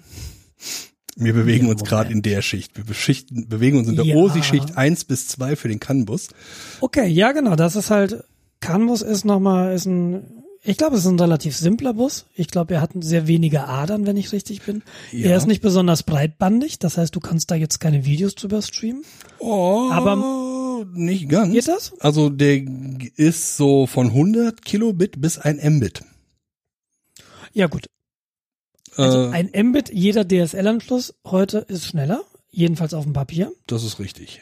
Ähm, deshalb so besonders breitbandig ist er jetzt nicht. Nee. Aber das ist halt ein Bus, äh, über den Geräte in eurem Auto, so ihr eins habt, so ihr ein modernes Auto habt, obwohl der CAN-Bus auch schon relativ alt ist, miteinander kommunizieren. Ja, Und wenn mich nicht alles täuscht, ist der CAN-Bus von Bosch entwickelt worden. Genau, der ist von Bosch und Intel entwickelt worden. Äh, irgendwie 85 äh, sind die ersten offiziellen äh, Dokumente zu dem Thema wohl veröffentlicht worden. Die Zahlen ziehe ich mir jetzt hier gerade ganz gewaltig aus dem Hintern. Also ähm, Ja, ich habe aber auch im Kopf, dass der jedenfalls älter ist und aus dem Bosch-Umfeld kommt. genau. Also Das kann- Automobilzulieferer. Das kann ich Genau. so bestätigen. Ähm, genau, also die ganze Geschichte fing halt mit den ganzen Autoproblemen an. Äh, dass ich mich in das ganze Ding eingelesen habe oder ich mich immer noch ein bisschen einlese. Ähm, eigentlich war der ursprüngliche Sache dieses schöne, geile Bluetooth ähm, Radio. Ich habe sowas nicht, aber man kann ja sowas nachkaufen. Kostet ja auch nur 200, 300 Euro. Aber da, da kriegst du schon so das Premium Plus Plus Modell, oder? Ja, das ist schon mit Display Und äh, Ja, Display haben sie doch alle, oder? Radio äh, ohne Display? ja, äh, mit wirklich TFT-Display und Touch und Okay. äh, Also? Also, äh, also, mein, mein, ich glaube, alle meine Autos hatten immer so einen DIN-Schacht. Ja, das war früher so. Mhm. Da konnte so, eine, so, ein, so ein Radio reinstecken. Ich weiß nicht, wie breit das war. Vielleicht 20 Zentimeter so oder vielleicht ein bisschen breiter und weiß nicht, wie hoch das war. Vielleicht so sieben Zentimeter, acht Zentimeter. Also so ein Rechteck. Und jetzt erzählst du mir was von Touchscreen und TFT. Ist das dann so quasi diese gesamte Front oder reden wir da gerade von, von schon ganz anderen Bauformen? So quadratisch und groß. Doppelte Bauform. Es ist zwei DIN-Einheiten groß. Okay. Ähm, Also man kann wirklich schon was touchen und man sieht dann was und der Bildschirm ist zumindest hinreichend groß, um ja, so irgendwie sieben sehen, Zoll oder sowas ist halt üblich, glaube ich. Okay. Ne? Und das ist eigentlich nicht schlecht. Ähm, Radios gibt's halt üblicher Bauform 1 Zoll, äh, also eine Unitgröße und zwei Unitgrößen. Mhm. Und die äh, mit Bildschirmen sind halt zwei Units groß und so groß ist auch gerade das eingebaute, was bei mir ist. Nur das hat halt kein Display. Das hat ein paar Mhm. Zahlen, es hat ein äh, DVD-Laufwerk. Ja, aber das ist ja auch ein Display, das ist nur kein TFT-Display. Aber irgendwie so ein Nee, LED-Krempel, Krumpel hast es, du es, hat, es, hat, es hat kein Display. Es schickt seine Daten äh, über den CAN-Bus an ein Infodisplay. Richtig, oder- und das ist bei Opel oben in der Mitte, ne? Genau. Mit Ah. einer Uhr, die so schlecht ist, die geht jeden Monat um eine Minute nach. Oh, ha- an was liegt das? Wo kommt die Uhrzeit her? Ist das, ist das ein ganz schlechter Quarz in dem Ich Ding? glaube, die orientiert sich an der Sonne. Ich habe keine Ahnung. Ja. Also, äh, dann kaufst du ein Auto, was über 10.000 Euro kostet. Und da erwartest du, also ich persönlich würde da zumindest eine funktionierende Funkuhr drin erwarten. Aber nein, das ist nicht der Fall. Ich würde halt erwarten, wenn da eh ein Radio ist. Aber da hast du Navi drin in dem Ding? Wahrscheinlich nicht. Nee. Ne? Aber, aber kriegst du nicht über, über RDS auch Ja. Uhrzeitinformationen? Richtig, aber Radio und Infodisplay sind getrennt. Ja, aber das Radio ist doch drin und das, wenn man das anmacht, kann der doch gleichzeitig die Uhr stellen. Ja, theoretisch Okay. ginge das. Okay, Theorie und Praxis ist, okay. Mhm. Ja, aber das sind halt irgendwie 5 Cent gespart. Und bei mehreren Millionen Autos ähm, macht das halt ein bisschen was aus. Deshalb wird auch bei den Sachen halt gespart. Schade, Ja. ist aber leider so. Economies of Scale, Genau. sozusagen. Nur an. Aber auf alle Fälle löste das halt bei mir aus, dass ich mich diesen CAN-Bus äh, bisschen eingearbeitet habe. Weil ich dachte so, ah, geil ist so ein Radio da einbauen. Dann liest du dich ein bisschen ein und stellst du fest, wenn du die Lenkradfernbedienung haben willst, das geht nicht ohne weiteres. Da musst du ein Adapterkabel kaufen, was die Daten vom CAN-Bus umsetzt in Format, was dann das äh, Radio entsprechend kann. Das Radio hat nämlich, sitzt auf einem anderen oder hört meistens auf einem anderen Bussystem. mhm. Aus Security-Gründen oder was Nein. ist da der? Okay. Nee, nicht Security-Gründen, sondern einfach nur, weil es bequemer war. Okay. Ähm, das findest du da überall. Es gibt zum Beispiel, was mir oben, äh, was ich vor oben, was ich vorher gesagt habe, äh, diesen äh, ODB2, äh, diese ODB2 Schnittstelle. Mhm. Also das ist Open Board Diagnostics, also die Diagnose-Schnittstelle. Die sitzt äh, Open Protokoll. Diagnostic Boards, ODB. Mm, Ja, genau. Die sitzt eins äh, über äh, CAN-Bus, ja, also von der Protokollebene. Das ist also ein Mhm. höheres Protokoll. Mhm. Ähm, das ist aber in den meisten Fahrzeugen über ein Gateway getrennt vom äh, von anderen CAN-Bus-Systemen. Dieses Gateway fungiert quasi wie eine Firewall, ist aber nicht in dem Sinne konzeptioniert worden. Dieses, dieser CAN-Bus ist ein Bussystem, auf dem fast ausschließlich nur Broadcasts geschickt werden. Also jeder spricht mit jedem. Ja, du drückst auf die Bremse und das ganze Ding sch schießt einfach nur raus, hey, Bremse gedrückt. Mhm. Und jeder, der hören kann und hören will, kann diese Information abgreifen und darauf reagieren. Mhm. die Nachrichten wurden dann irgendwann so viel auf diesem Bussystem, dass äh, die Leute gesagt haben, okay, wir müssen jetzt hier irgendwie trennen, damit wir die Daten überhaupt noch verarbeiten können. Deshalb diese Gateways. Okay. Die sind nicht eingebaut worden, um eine Abschottung zu schaffen. Nein, nein. Okay, aber, aber die segmentieren quasi den Campus. Genau, die hast segmentieren. Quasi so ein Bremssubsystem, wo dann die ganzen Bremsmessungen drin sind und dann hast du so ein Multimedia-Krempel vielleicht noch irgendwie, wo Steuerbefehle. Genau. Okay. Die trennen dann auch noch äh, basierend auf den Bautraten, also der Geschwindigkeit, in der die äh, Protokolle, äh, die Pakete fließen. Mhm. Du hast halt äh, einen sogenannten High- und Low-Bus, also langsam oder schnell. Das sind dann 150 Kilobits und 500 Kilobits üblich.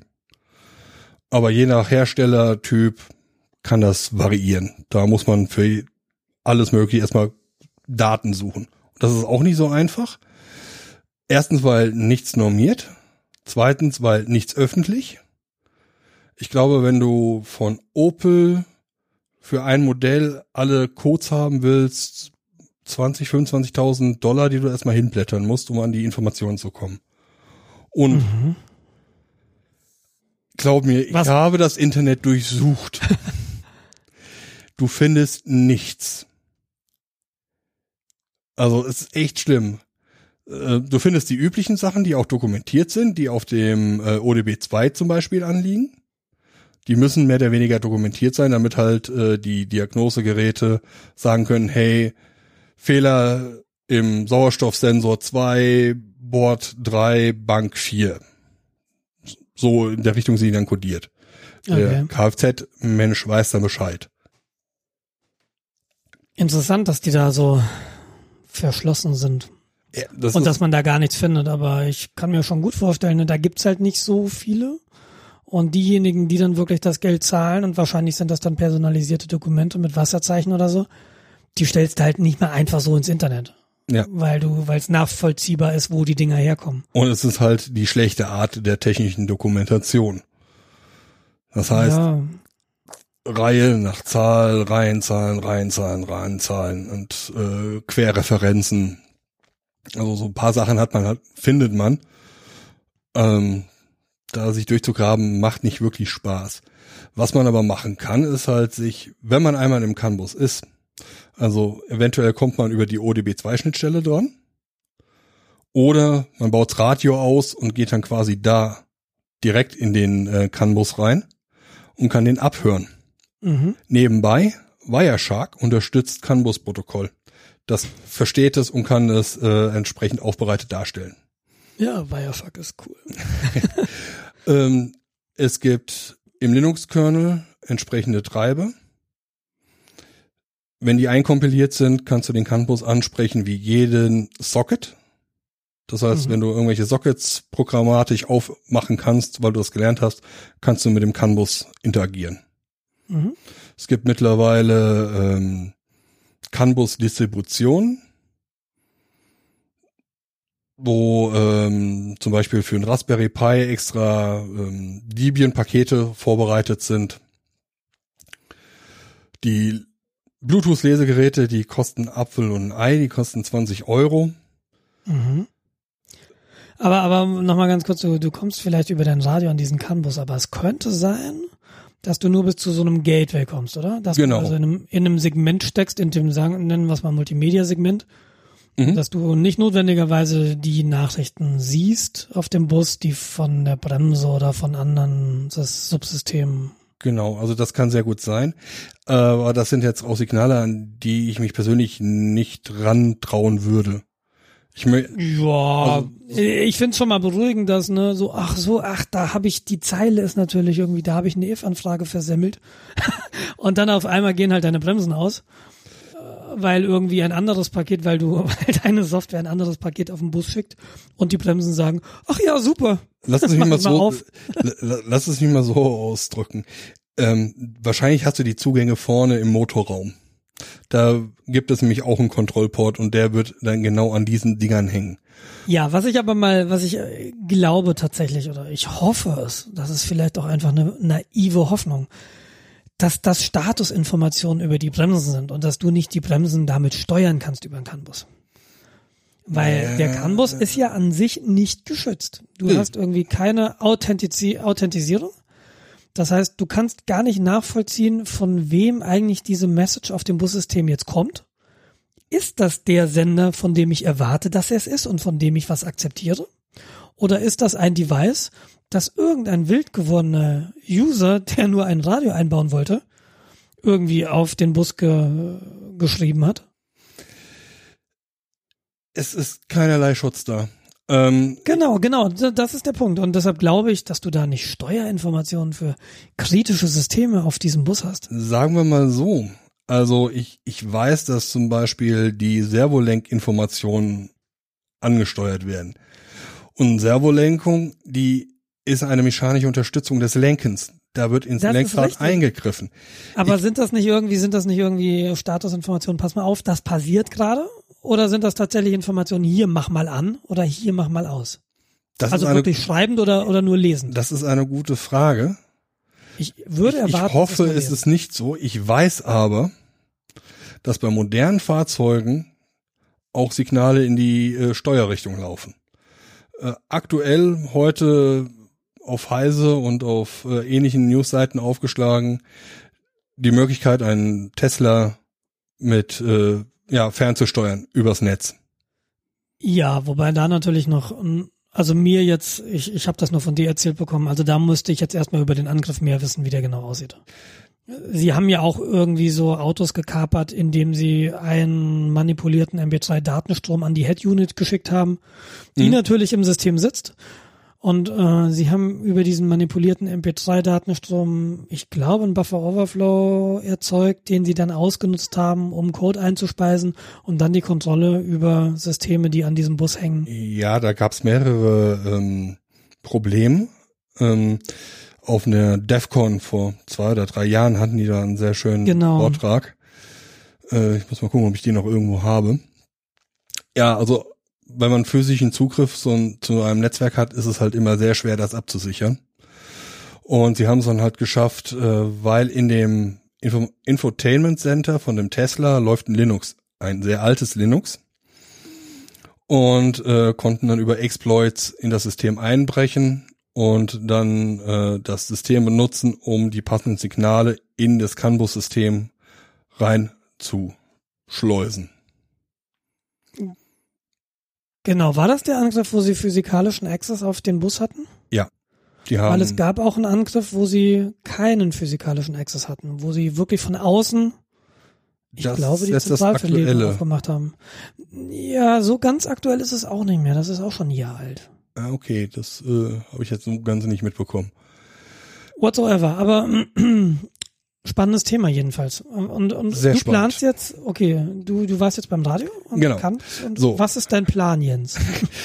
Weltherrschaft. Wird es diesen Podcast nächstes Jahr noch geben, wenn Jens das Radio eingebaut hat? Ja, ich werde es Bleiben wir als äh, für meine Regierungsmitteilung dann benutzen. Das einzige offiz der einzige Tödlicher offizielle Verkehrsunfall in Rheine. Niemand weiß, was passierte. Ja, nee, also also die, Radio einbauen und dann stand dann in dem Text, ähm, ja, wenn die Lenkradfernbedienung brauchst du diesen Adapter dazu, aber in dem Moment äh, ist dein Infodisplay zeigt nur noch die Uhrzeit an. Das wird nicht besteuert Und die falsch. und die falsch. Und dann habe ich mir gedacht, hm, eigentlich kann ich da jetzt Sachen anzeigen. Ja, das Radio braucht es nicht mehr. Ich kann da jetzt Sachen reinschicken. Hm. Ich müsste jetzt mal auf den Schrottplatz gehen und mir so ein Radio, also so ein Infodisplay aus dem Schrottwagen holen und mir hier mal ein Testszenario aufbauen, wo ich quasi selbst den CAN-Bus aufbaue, Mhm. um äh, Daten in das System da reinzuschicken, in diese äh, Infodisplay. Beziehungsweise ich kann mich an, ins Auto setzen und einfach mal aufzeichnen, was denn passiert, wenn ich meinem Radio umschalte zwischen äh, AUX und äh, Radio. Oder wenn RDS-Nachrichten auf das Infodisplay geschickt werden. Die müssen über das CAN-Bus-System laufen. Es ist nicht verschlüsselt. Ich kann das komplett mitlesen. Kann dann diese Informationen benutzen, um die wieder zurückzuspielen in meinen simulierten CAN-Bus oder ja, mein Schreibtisch-CAN-Bus, um dann das Display wieder anzusteuern. Hängt das Display direkt am CAN-Bus? Also da hat das, hat das quasi so ein Transceiver da drin? Oder ist ja wahrscheinlich nur ein Receiver, weil das Display nur, ja, lesen kann quasi vom Bus. Das kann ja nichts senden, das hat ja irgendwie keine Information, die du eingeben kannst. Ähm, die, die, die Frage ist, wer bereitet oder wer setzt diese Informationen, die auf dem Bus liegen, um in Buchstaben, die dann in diesem Display landen. Das macht das Ist das eine Display. extra Komponente? Ist das im Display? Okay. Das muss in dem Display sein. Also üblicherweise ist das so, dass die gesamten Komponenten, die mit dem CAN-Bus reden, im Kfz gekapselt sind. Das sind halt einzelne Einheiten, die du austauschst und reinschiebst. Okay. Also Einfach das heißt, nur- das Display hat so CAN-Bus rein äh, und dann geht sofort das Alphabet auf auf dem Display. Genau, du musst halt irgendwie Strom drauflegen Okay. und dann geht es los. Ähm, eigentlich werde ich mir, wenn ich in einem Schrottplatz bin, werde ich mir ein komplettes Armaturen äh, Einheit organisieren. Mit Gas, also mit Geschwindigkeit, Tachometer, Drehzahl, allen Kontrollleuchten, Blinker. Läuft der Tacho auch über einen CAN-Bus? Ja. Okay. Also das in meinem ersten Auto gab es noch so eine mechanische Tachowelle. Weißt du, wie man das von so Mhm. alten Fahrradtachos kennt, wo du dann wirklich so ein, so ein rotierendes Stahlseil hattest. Daran erinnere ich mich noch. ja, Aber heutzutage CAN-Bus. alles CAN-Bus. das ist schon cool irgendwie. Also das ist super. Wie gesagt, ich habe ja mein, mein USB-Gerät und mein Android-Tablet mit der Software, mit der ich dann auf dieses Bluetooth-Ding zugreifen kann. Mhm. Ich kann mein komplettes Cockpit nachbilden. Ich sehe die Geschwindigkeit, die mein Tacho anzeigt. Ich sehe die Drehzahl. Ich sehe Sachen, die ich normalerweise nicht sehen kann, wie äh, Luftdruck im äh, Ansaugstutzen für den Motor, Motortemperatur. Also alles, was du haben möchtest, wenn du dich für Zahlen und Performance von einem Motor interessierst. Das ist cool. Und ich würde mir gerne tatsächlich ein komplettes Dashboard, also so ein Armaturenbrett aufbauen, was ich komplett steuern kann. Äh, Ich stelle mir dann halt vor, so ein Drehknopf, um die Geschwindigkeit per Hand einzustellen. Und, und das wirst du dann in dein Auto umbauen und dann scheiß auf Tempomat. Ne? Dann kannst du einfach so sagen, hier so 80? Äh, ja, aber wenn, wenn ich es tatsächlich schaffe, die Sachen äh, anzusteuern, auszulesen, du kannst, ähm, du kannst hier ähm, Wegfahrsperre selbst bauen. Du kannst dir ähm, Abstandhalter ähm, selbst bauen. Das sorgt natürlich dafür, dass ich, A Abstandhalter, indem du dann noch irgendwie naja, an also deinen Computer Kameras machst oder was? ähm, du, die, die Frage ist natürlich, wenn ich das Signal für Geschwindigkeit gebe, ja, wenn ich sie dem, naiv gesprochen, wenn ich dem Tacho sage, fahre 100, ob das Auto dann auch 100 fährt, weiß ich noch nicht. Wollte ich gerade sagen, das musst du ja nicht dem Tacho sagen, sondern deinem Gaspedal. Ja, aber, Beziehungsweise der Motorsteuerung. ja genau, aber die ist über den Camus angeschlossen. Also die war Ich bin, ich, ich bin wirklich sehr, sehr gespannt. Das klingt total spannend. Ja, und dann bin ich dann äh, am Wochenende letzte Woche bisschen durch eBay und den äh, asiatischen Elektronikmarkt gefallen und habe dann für 60 Euro elektronische Bauteile gekauft aus Fernost. 60 Euro elektronische Bauteile aus dem Fernosten, das ist, Ist zwar viel. Noch, ist noch kein kompletter Container, aber es passt nicht mehr. Wenn alles gleichzeitig kommt, passt es nicht mehr in meinen Briefkasten. Weil ich habe etwa zehn verschiedene CAN-Bus-Adapter, Module bestellt. Ähm, kosten halt irgendwie, weiß nicht, ein, zwei Euro das Stück. Mhm. Äh, nee, ich habe acht Stück, genau. Zwei unterschiedliche Typen von zwei unterschiedlichen Händlern.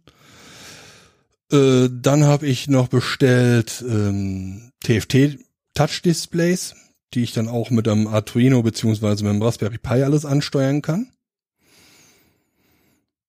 Dann habe ich mich mit jemandem auf Google Plus unterhalten und er meinte, dass ich eigentlich noch eine GSM, einen GSM-Adapter haben möchte, also für Mobilfunk.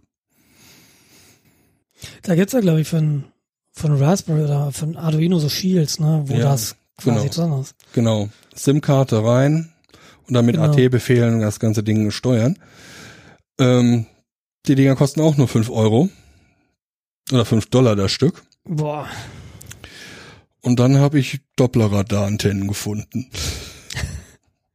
Ich habe mir zwei Dopplerradare gekauft. Die kosten, also die sind teuer, die kosten 10, äh, 10 Euro das Stück.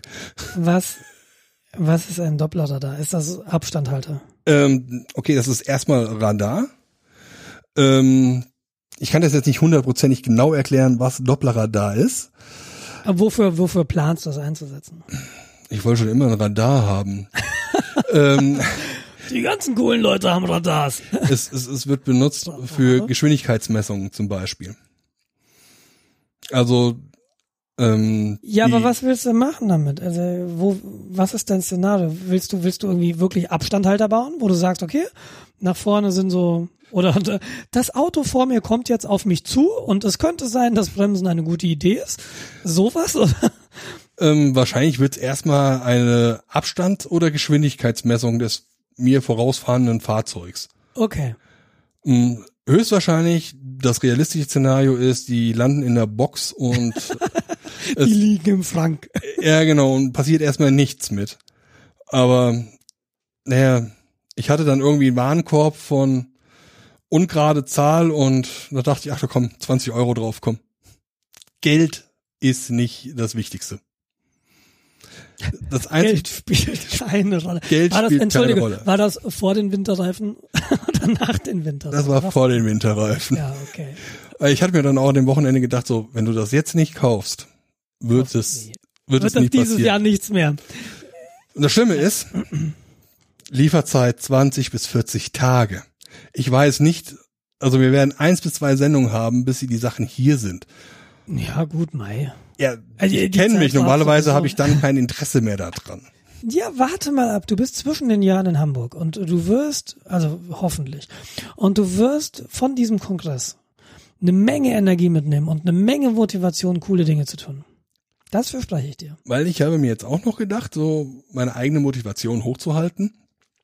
Mein Plan ist ja, ähm, meinen Urlaub dieses Jahr in Hamburg zu verbringen, zwischen den Jahren. Zum CCC-Kongress, da hattest du mich irgendwie äh, auf die Idee gebracht. Und ich glaube, das ist eine Gegend, wo man nicht dumm angeguckt wird, wenn man mit einem halben Auto ähm, Armaturenbrett ankommt. Stimmt. Ich dachte jetzt, du bist schon so, um die Motivation oben zu halten, habe ich mal einen Talk eingereicht. Mm, Da bin ich dann Weil dann nicht musst du fit genug. liefern. Da bin ich noch nicht fit genug für. Aber das ist so die erste Grundstufe dazu. Also wenn ich in der Lage bin, das Ding anzusteuern, dann habe ich den Canbus verstanden, kann darüber reden. Und äh, wenn ich dann den CCC überstanden habe und die Leute mir gezeigt haben, wo ich es nicht verstanden habe, Mhm. weil ich schätze, da sind sehr viele Leute, die sich da besser auskennen als ich. Keine Ahnung, könnte ich mir auch vorstellen. Also, dass du im Hackcenter auf jeden Fall Leute finden wirst, die, die an sowas arbeiten. Allein überleg dir mal, äh, du hängst dich ans Netzwerk und zählst die Pakete und gibst die Anzahl der Pakete als äh, Drehzahl raus. ja? Oder noch besser, also jetzt Jens, unabhängig. Jens, als wärst du, als wäre das dein zehnter Kongress. Ja, genau. Jetzt schon so committed, jetzt schon so, so euphorisch, super. Oder, oder ich komme ja aus, aus dem E-Commerce-Bereich. Anzahl der Verkäufe über deine Webseite. Ja, aber in der Regel, Lagerbestand im, äh, anstelle von ähm, hier Benzinmessgerät. ich, ich sehe von Jens, es geht, Subscriber eines Podcasts. Was, was ich so cool finde an dieser Sache ist, dass du da, glaube ich, du hast da einen DIN-Schacht. Und äh, gut, du, du kamst jetzt auf dem Radio drauf, aber, aber stell dir mal vor, du baust da kein Radio ein, sondern du hast da einfach einen DIN-Schacht. Und äh, da kannst du einfach eine Einheit aufbauen jetzt. Da ist ein Raspberry Pi drin oder ein Arduino oder hast du nicht gesehen? Und das Ding kannst du einfach im nächsten Auto wieder reinschieben. Und dann wird's nicht funktionieren, weil die Messages auf dem Canvas anders sind. Aber, aber dann spielst du ein Patch ein und dann, und dann geht das wieder. Ja, du hast also, du kannst jetzt irgendwas bauen, was du dann relativ einfach portieren kannst auf eine auf ein neues, neues Auto. Das finde ich total spannend. Vor allem, ich kann mir da Anführungszeichen eigenes Radio bauen. Ja, also der KPC. Ja, aber Multimedia und so, das ist echt Nee, nee. ekelhaft. Da musst du mal mit dem anderen Jens reden, den du ja auch kennst. Der macht das ja hauptberuflich, Multimedia-Krempel. Ja, das. Im Auto im Übrigen. Ah ja. Das ist ein, das ist ein ganz spannender Gesprächspartner. Der macht nämlich auf diesen Head-Units rum. Ah ja, das ist gut zu wissen. Ja. Äh, Den muss ich noch konvinzen. Vielleicht, vielleicht frage ich den mal, ob der auch in Hamburg ist. Das wäre natürlich spannend. Das wäre lustig. Ja. Äh, aber was man da halt auch schön machen kann, man kann dann ja auch noch andere Funktechnik einbauen.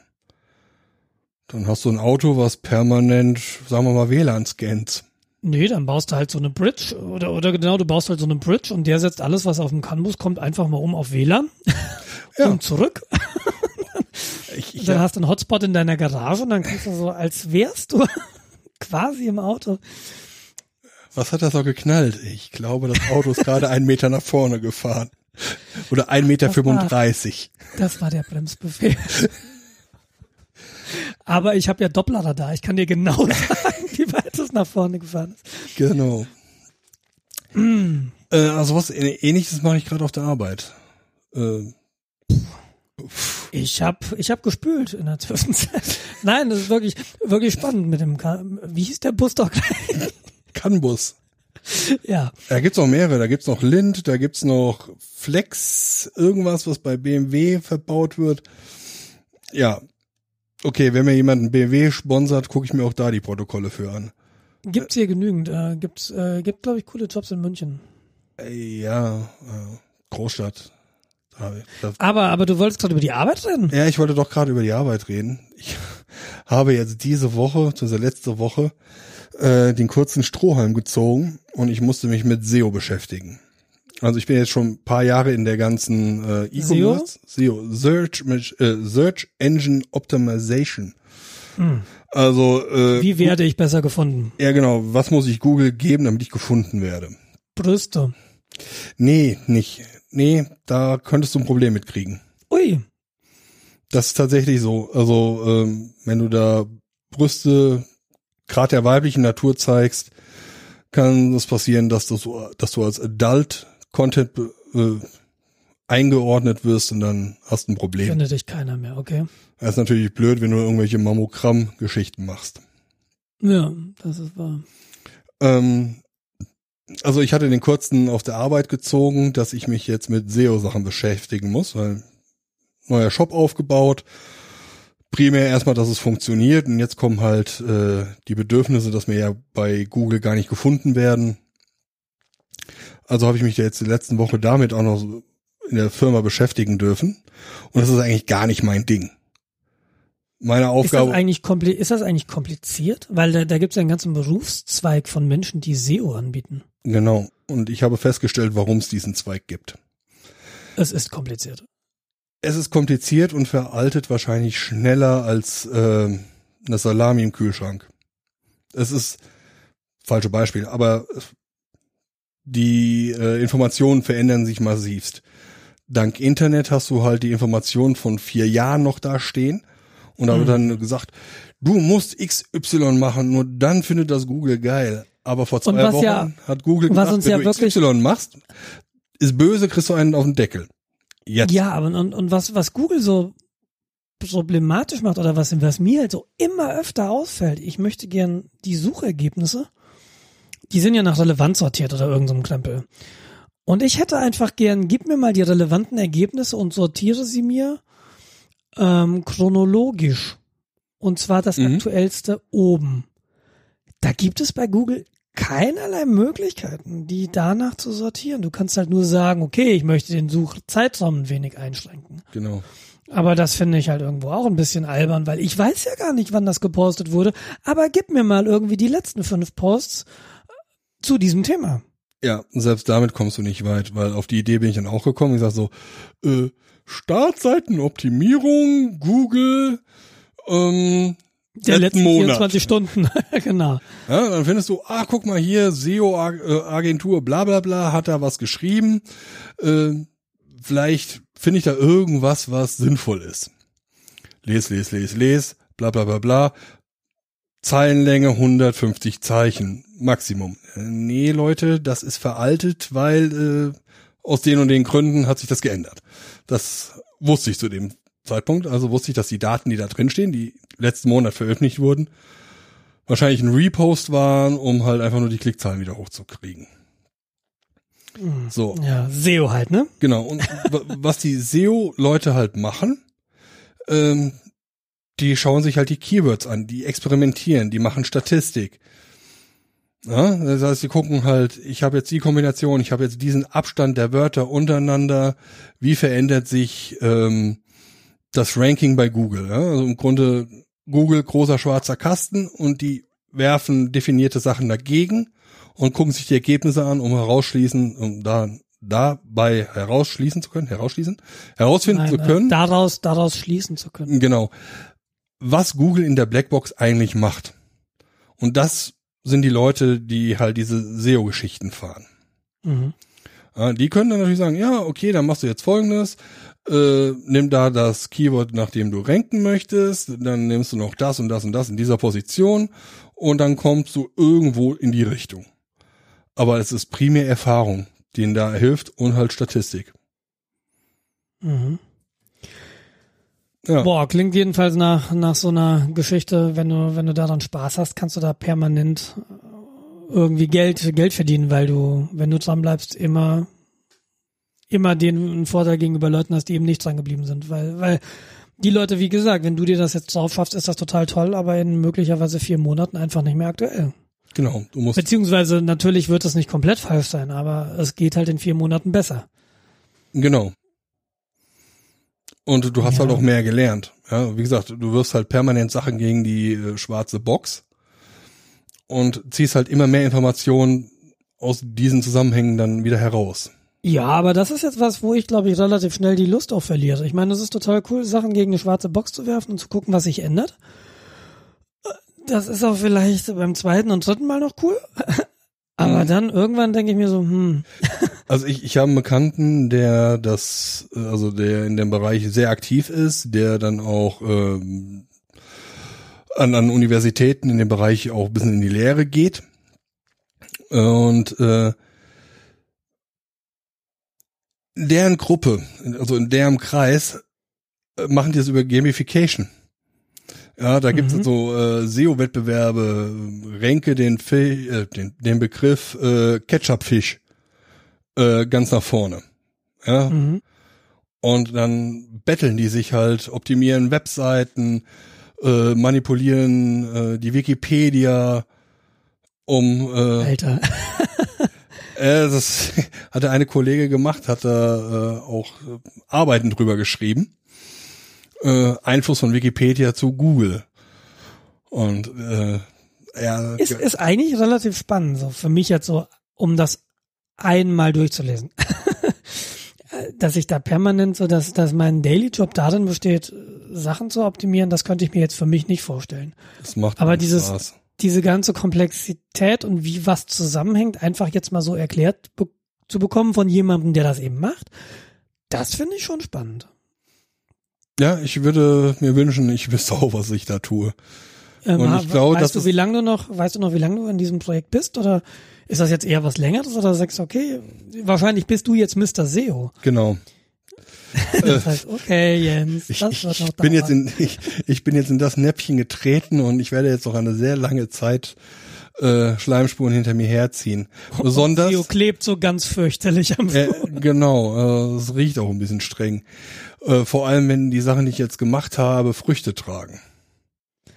Ja, Das ist jetzt irgendwie so, mache ich jetzt meinen Job richtig, dann habe ich den in der Backe oder ich versemmel es und äh, ich mag nicht versemmeln, also muss ich den richtig machen.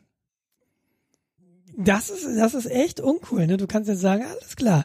Möchten Sie Lösung eins, die ähm, jetzt sofort wehtut, oder möchten Sie Lösung B, die später wehtut?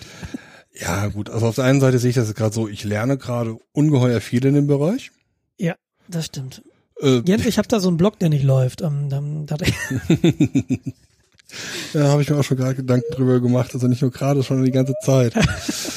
ähm, SEO ist Arbeit, das ist wirklich Arbeit und äh, ja, man muss sich echt aussuchen, mit wem man da zusammenarbeitet, weil es gibt Leute, die dann, was sie im Internet gelesen haben, einfach nur so weitergeben.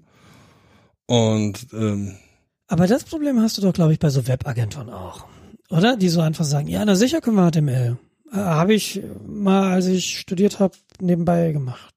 Und Mhm. du hast dann so professionelle Webagenturen. Und ich könnte mir vorstellen, dass eben diese, diese Qualitätsunterschiede der verschiedenen SEO-Anbieter tatsächlich auch so wahnsinnig unterschiedlich sind. Du hast die guten und du hast auch welche, die nicht so gut sind.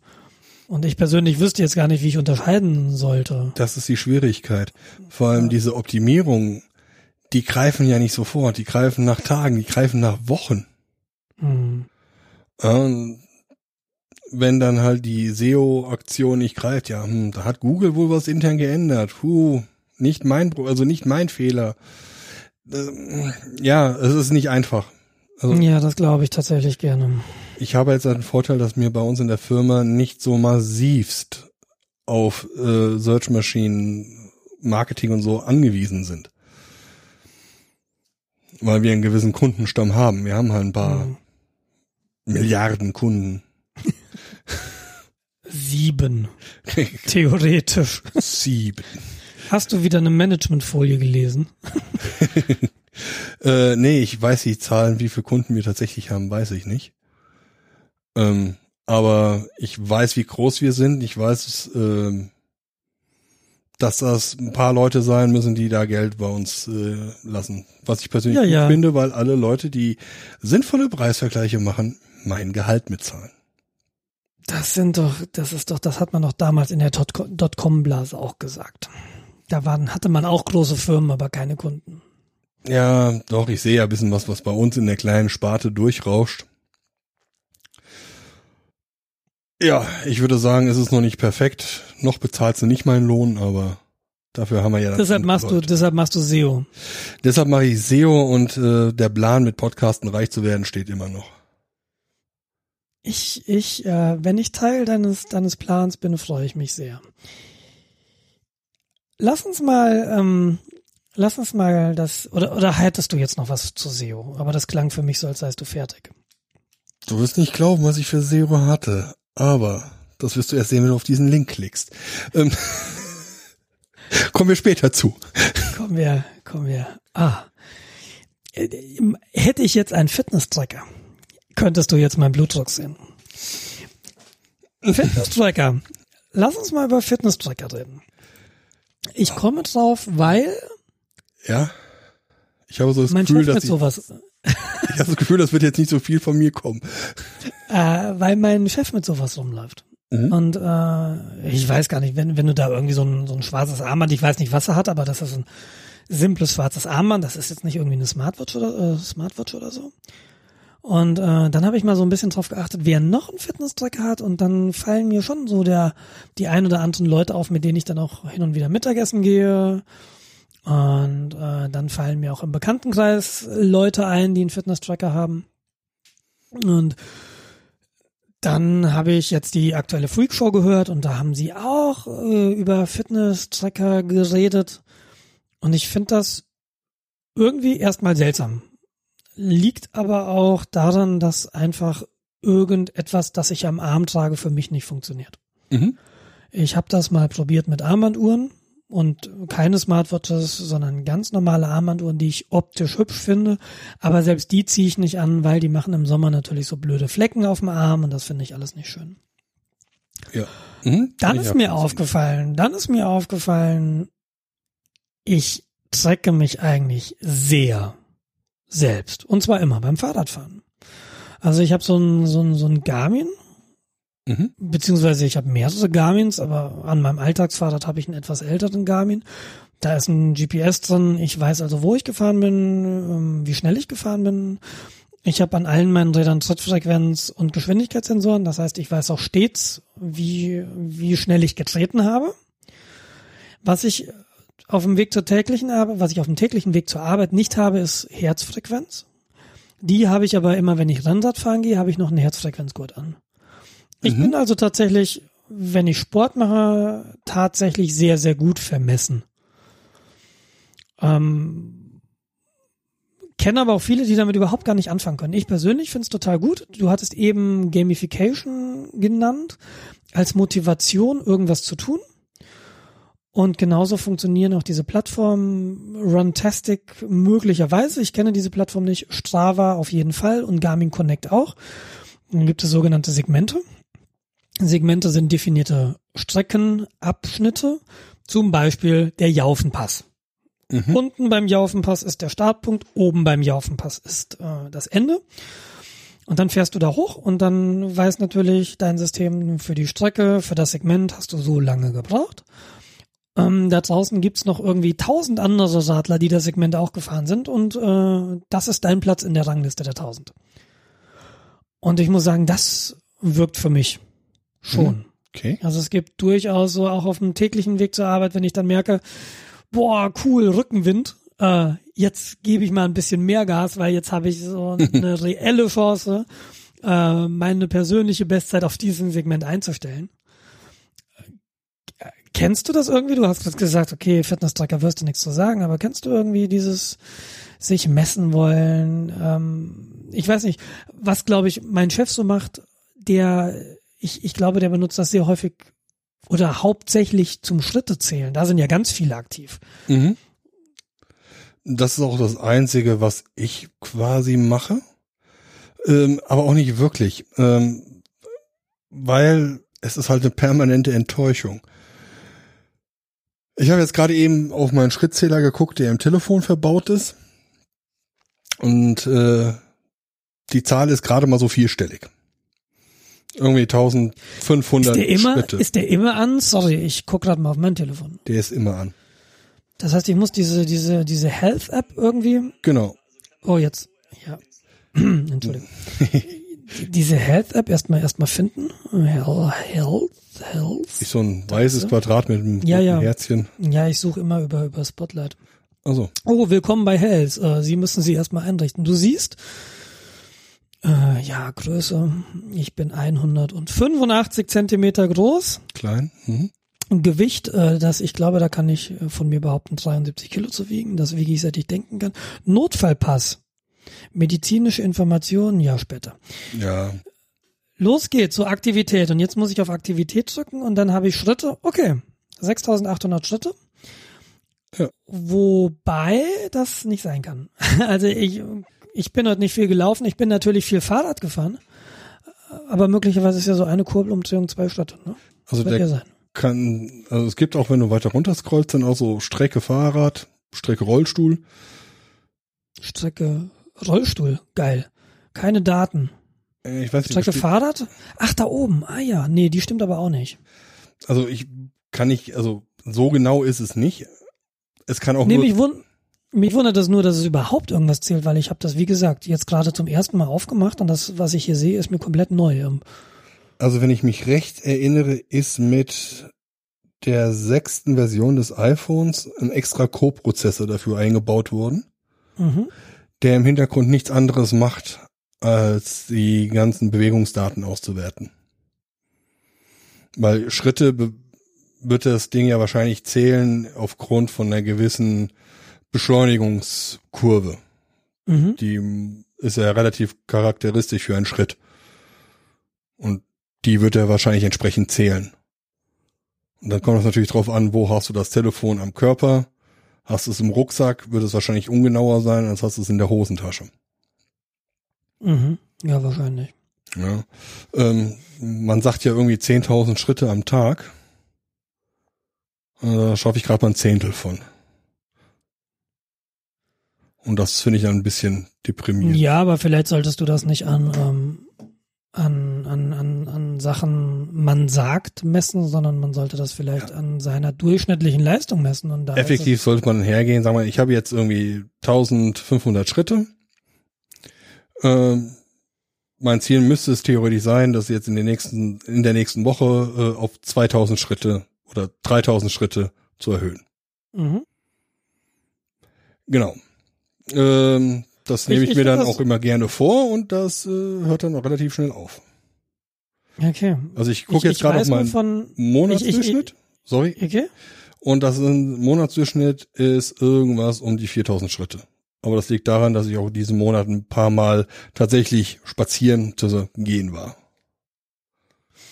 Ja, aber das ist doch total super dann. Und ähm, ich, ich, wer ja auch über Fitness-Tracker geredet hat, und ich finde das einfach so spannend, dass das Thema im Moment offensichtlich bei ganz vielen Leuten auf der Agenda ist, ähm, die von methodisch inkorrekt. Die haben, glaube ich, doch mhm. eine, oh Gott, die sind auf irgendeiner Plattform und keine Ahnung, was die für Tracker haben. Sie haben es gesagt. oder sowas.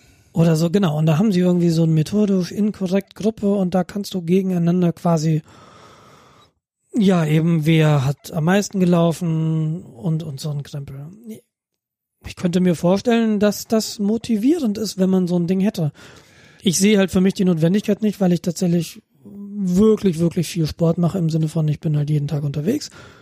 Aber diese, diese, ich mag die Teile nicht am Arm haben. Und ein, äh, ein Schrittzähler finde ich jetzt irgendwie ein bisschen lächerlich, wenn ich halt so viel Rad fahre. Ja, ich bin persönlich vom Charakter her halt nie so der der kompetitive. Genau, das ist das Wort, was ich suchte.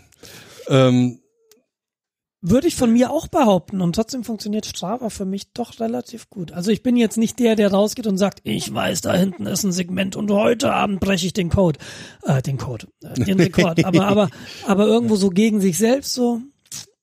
Ich, wenn ich das Ding dann, wenn ich dann alle meine Strecken immer mal so einmal im Monat zu Strava hochlade, dann gucke ich da schon mal drüber. Okay, wie viele Personal Records habe ich denn eigentlich jetzt eingestellt in letzter Zeit? Wo bin ich denn schneller geworden als vorher? Das schon, aber das ist mehr so ein Ding gegen mich selbst. Ja, das habe ich leider irgendwie gar nicht. Ja, okay. Ja, was ist Wahrscheinlich, weil ich mich permanent selbst enttäusche. Schnief. Und das ist der Punkt. Also nicht, dass du dich selbst enttäuscht. Aber das ist der Punkt, äh, wo wir vielleicht mal über die Apple-Produkte reden sollten, ganz kurz. Apropos Enttäuschung. Apropos Enttäuschung, ja. Nein, aber was die ja gemacht haben und, und was, was ja auch ein, riesig, ein riesiger Punkt war, gerade bei der aktuellen oder bei der neuen Apple Watch, dieses, dieses ganze Fitnessgedönse. Ja, so irgendwie, ja, das Ding ist jetzt wasserdicht und du kannst dein Workout im Schwimmbad irgendwie messen.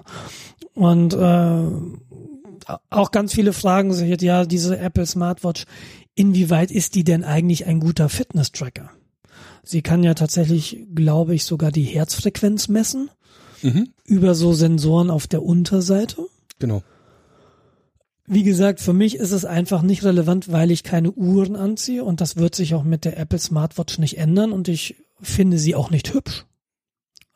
Ich, ich finde es total seltsam, so einen schwarzen Kasten am Arm zu haben, wo nichts drauf ist, außer ein schwarzer Kasten. Das macht mich irgendwie gar nicht an. So eine schöne Armbanduhr finde ich viel, viel schöner zum Beispiel. Sehe ich genauso. Und wo ich heute halt drüber nachgedacht habe, wenn du, wenn du so eine, so eine Watch kaufst und du möglicherweise dann nicht das billigste Modell kaufst, sondern das teurere, weil irgendwie die Materialien hochwertiger sind, weil sie dann widerstandsfähiger ist, weil sie dir optisch besser gefällt. Und ähm, durch diese ganze Softwaregeschichte und die Prozessoren, das sind ja Computer, das sind ja eigentlich keine Uhren mehr, es sind ja eigentlich Computer. In zwei Jahren oder in drei Jahren ist einfach die Hardware in dem Gerät so langsam, dass die ganze Uhr keinen Spaß mehr hat. Richtig. Und Spaß mehr macht. Und wenn du in der Vergangenheit für eine Armbanduhr einen signifikanten Betrag ausgegeben hast, warum auch immer, dann war die halt auch in 20, 30 Jahren noch gut. Ja, wenn du eine vernünftige Uhr kaufst, die 500 Euro kostet, die kannst du vererben. So genau. sieht's aus. Genau. Und äh, diese, diese Apple Watch, das ist halt so ein Ding, ich weiß, in zwei Jahren, ja, zwei Jahre vielleicht nicht, aber in vier Jahren macht das Ding keinen Spaß mehr, weil dann kriegst du vielleicht kein Betriebssystem-Update mehr. Dann entwickelt sich irgendwie das restliche Ökosystem, nämlich das Betriebssystem auf deinem Handy und das Betriebssystem auf deinem Desktop weiter und auf einmal verliert die Uhr ähm, die Möglichkeit, mit den Sachen zu reden. Richtig. Ich habe gerade aktuell, aktuell das Problem, ich habe hier ein iPhone 4 rumliegen. Da gibt's schon lange keine Betriebssystem-Updates mehr ähm, für und ich habe Two-Factor-Authentication an. Ähm, das Gerät kann jetzt nicht mal mehr, ich kann nicht mal mehr auf meine Daten in der iCloud zugreifen. Ja. Weil eben durch die Two-Factor-Authentication dieses Gerät außen vor bleibt. Das kann das eben nicht. Und das wird auch nicht mehr nachgerüstet. Richtig. Und die Technik verändert sich ja auch. Ich meine, warum kaufst du dir denn oder viele Leute alle zwei Jahre neues iPhone oder Telefon im Allgemeinen, weil da eine Technik reingewandert ist, die dich interessiert oder die, die, die du meinst, die das besser macht. Ja, letztes iPhone zum Beispiel, Fingerabdrucksensor. Das war der Grund, der hauptsächliche Grund, warum ich zu dem Zeitpunkt wieder zum iPhone gegangen bin. Ja, wobei ich dir insofern wieder, also insofern für, kann ich für mich das nicht bestätigen. Der Fingerabdrucksensor war für mich nicht der Grund, auf das 6 damals zu upgraden, sondern mein Vertrag ist halt ausgelaufen. Und dann überlegst du dir, ja gut, ich kann, ich kenne jemanden, der mit meinem alten iPhone eine Menge Freude hat und ich hätte Freude am neuen. Denn es ist auch eine Geschwindigkeitssache. Also ich will jetzt nicht sagen, dass das iPhone 5 sehr langsam ist, aber es ist schon bequem. Und ich habe ja tatsächlich ein iPad 2 noch rumliegen, was jetzt diesen Schritt auf iOS 10 eben nicht mehr gehen kann. Ja. Weil es nicht mehr unterstützt wird. Aber iOS 9 ist auf diesem Gerät so brechend langsam, dass es einfach keinen Spaß mehr macht, dieses iPad zu benutzen. Und das ist nicht, das ist nicht, weil mir technisch was fehlen würde in diesem iPad. Also diese gesamte Funktionalität, das hat GPS, das hat eine SIM-Karte drin, das würde mir immer noch reichen. Ja, aber, aber de facto ist, ist, es jetzt geworden. unten. Ja, es ist leichter geworden, meine Güte. Aber ja. deshalb gebe ich nicht 1000 Euro für ein iPad wieder aus oder oder 800 oder. Nee, nee, das ist richtig. Und und das sehe ich halt so und das macht für mich nämlich nochmal sehr sehr viel unattraktiver mir so eine Watch zu kaufen. Weil das der nächste Punkt ist, der mich 500 Euro alle zwei Jahre kostet oder vielleicht sogar jedes Jahr. Das Telefon kostet nochmal mindestens so viel. Hm. hm. Das ist irgendwie so eine Entwicklung, wo ich mir davor stehe. Ich weiß nicht. Also wie, wie gesagt, Watch funktioniert. Geld spielt keine Rolle. Ja. nee, ja. Was, was mich halt daran nervt, ist, wenn ich eine Uhr habe, also wenn ich eine hätte, ich trage auch seit Jahren keine Armbanduhren, weil ich sie einfach nicht mehr mag. Ähm, aber dann möchte ich die auch nicht jeden Tag aufladen müssen. Ja, das ist das nächste Ding. Aber da haben wir uns bei den Handys auch dran gewöhnt. Ja. Weißt du, so ähm, diese alten Nokia 6310i, äh, das ist, das habe ich immer auf dem Kongress dabei, das Telefon, weil ich denke mir, nee, mit dem Smartphone logge ich mich nicht in das Kongress-WLAN ein oder ins GSM-Netz, weil ja. ne, das machen sie dir im Zweifelsfall auf und so ein 6310 können sie aufmachen, kann ja nix. Aber das ist halt so, wenn ich da nach vier Tagen Kongress irgendwie nach Hause fahre, ist das Telefon noch halb voll. Klar, und aber das macht ja auch nichts anderes als das Telefon. Das ist richtig, das ist richtig. Aber das, das Argument könntest du auch mit der Uhr bringen. Also eine, eine Smartwatch macht deutlich mehr als eine normale Armbanduhr. Genau. Und ja, dann gibt's die Leute, die sagen, ja, aber weil ich die Uhr halt jede Nacht laden muss, da kann ich gar nicht meinen Schlafzyklus tracken. Und das, das ist jetzt irgendwie so, ich, ich, ich meine gerade, jetzt wird dieser, die Leute werden wahnsinnig und wollen sich überall in jedem Moment komplett überwachen. Und ich könnte natürlich auch sinnvoll sein, wenn du irgendwie eine Krankheit hast und weiß ich nicht, das Telefon merkt, uh, der Puls ist gerade runtergesenkt oder beziehungsweise er ist nicht mehr da, aber ich bin noch an seinem Arm, rufe ich mal jemanden an. Kann ja sinnvoll sein. Das wäre sinnvoll, also oder du siehst halt, hu, ich habe einen Puls von 150, äh, ich bin am Schwitzen, ich glaube, ich habe gerade einen Herzinfarkt.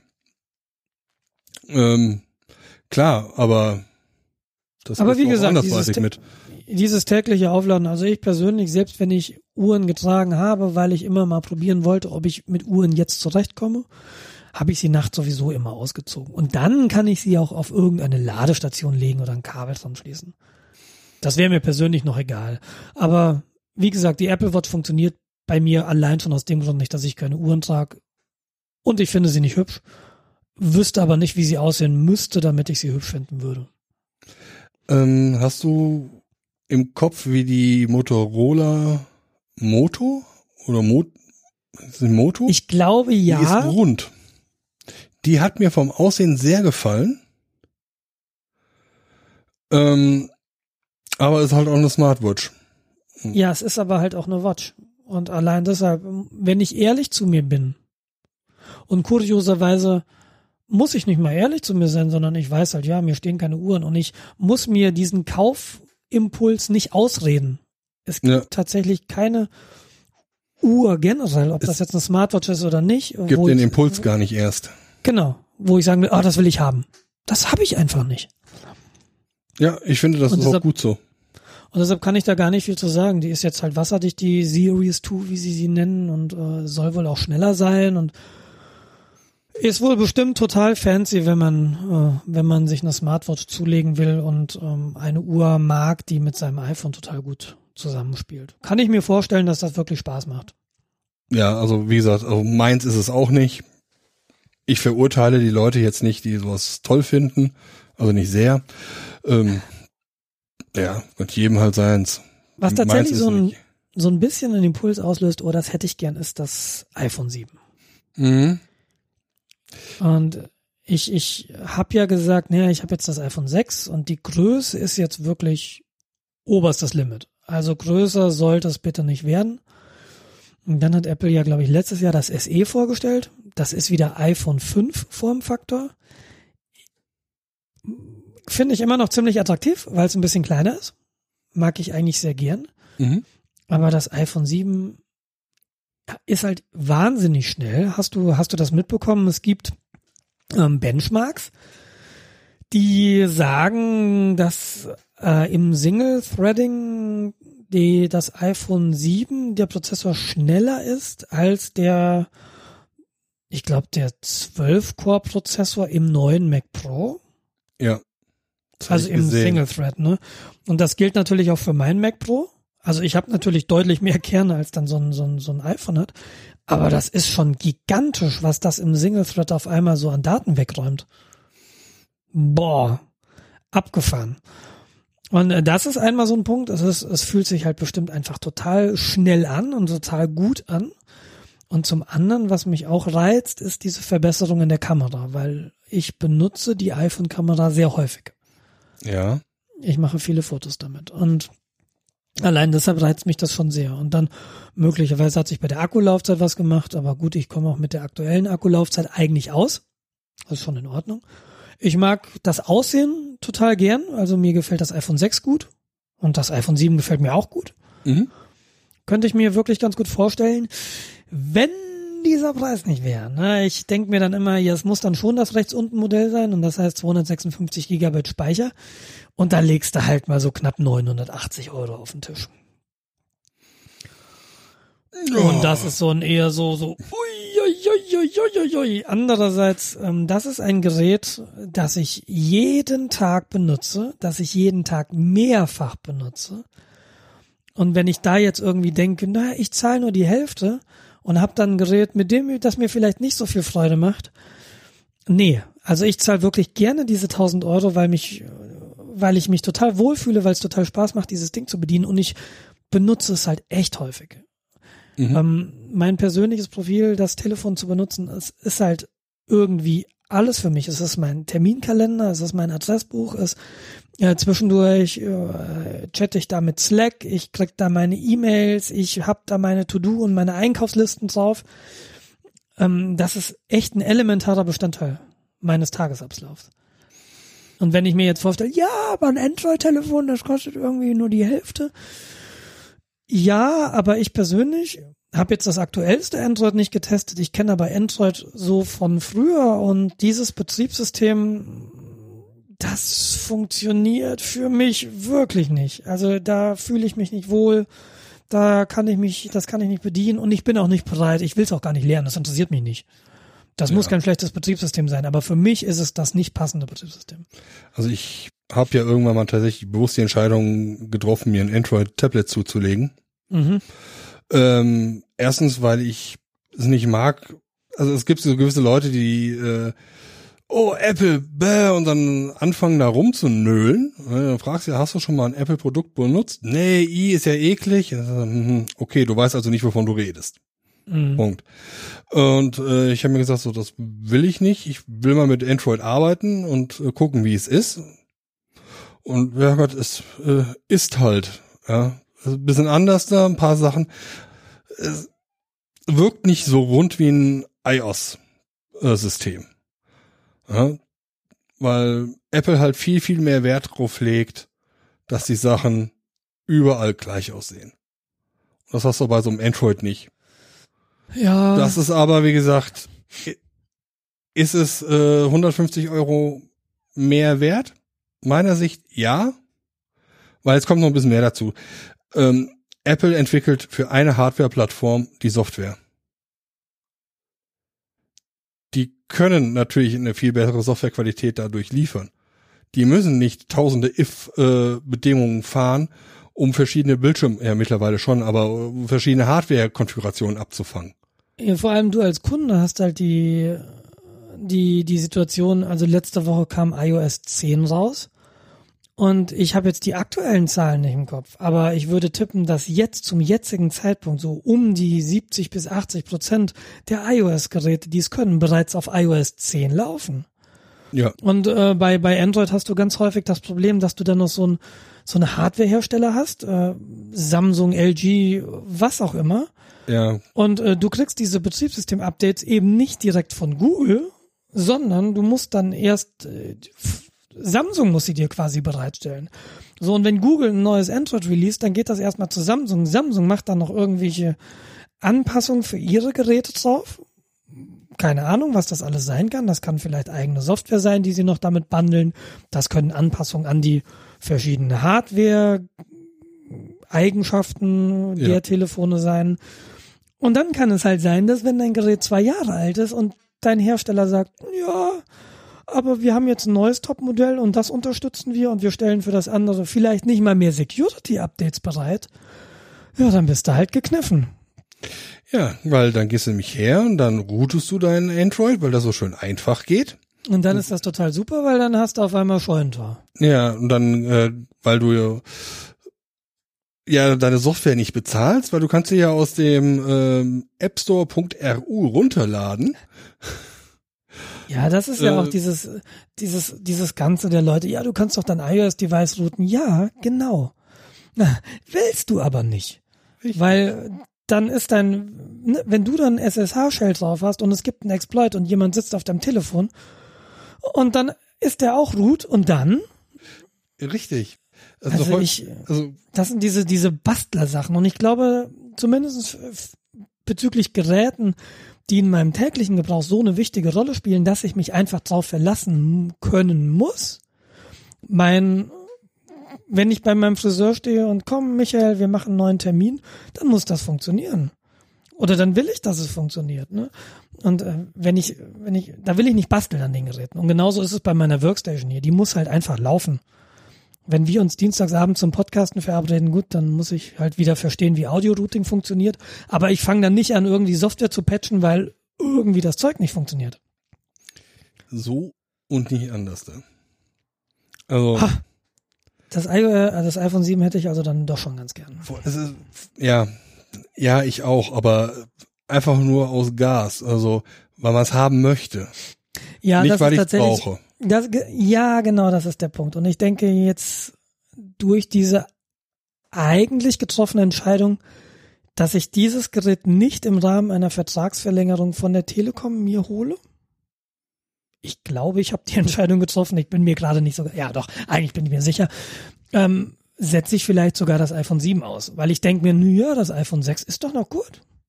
Also kann alles, was ich will. Im Wesentlichen, die Kamera ist nicht ganz schlecht. Gut, wenn, wenn die Lichtverhältnisse schlecht sind, ist die Kamera schlecht. Aber gut, mei, habe ich jetzt zwei Jahre mitgelebt, werde ich noch ein Jahr schaffen und vielleicht steige ich dann nächstes Jahr ein. Keine Ahnung. Genauso sehe ich das. Also ich habe noch nicht das Gefühl, dass dieses OS das Telefon zu langsam macht. Beim Äh, Sechser definitiv nicht. Nee. Ja. Und Beim äh, Fünfer bin ich mir nicht so sicher. Da muss ich Steffi mal fragen. Die hatten, die hatten mein altes Fünfer und auch iOS 10 drauf. Ich weiß gerade nicht, was sie, was sie da sagt. Habe ich sie noch nicht gefragt. Und ganz ehrlich, ich sehe momentan nicht ein, dass ich vor allem alle zwei Jahre neues Telefon. Muss das wirklich? Ja, du kriegst ja mittlerweile irgendwie ne, Verträge oder bei der, da gibt's doch diesen Tarif, wo du, doch bei der Telekom gibt's auch einen Vertrag, wo du dann jedes Jahr das neueste Telefon bekommen kannst. Ja, sorry, nee. Also ich wechsle jetzt entweder, wenn das Ding kaputt geht, oder bis irgendwas kommt, wo ich sage, oh, das hätte ich jetzt gerne, weil das bringt mir was. Wie Fingerabdrucksensor. Was wahrscheinlich irgendwann kommt, ist dann Iris-Scan oder irgend sowas.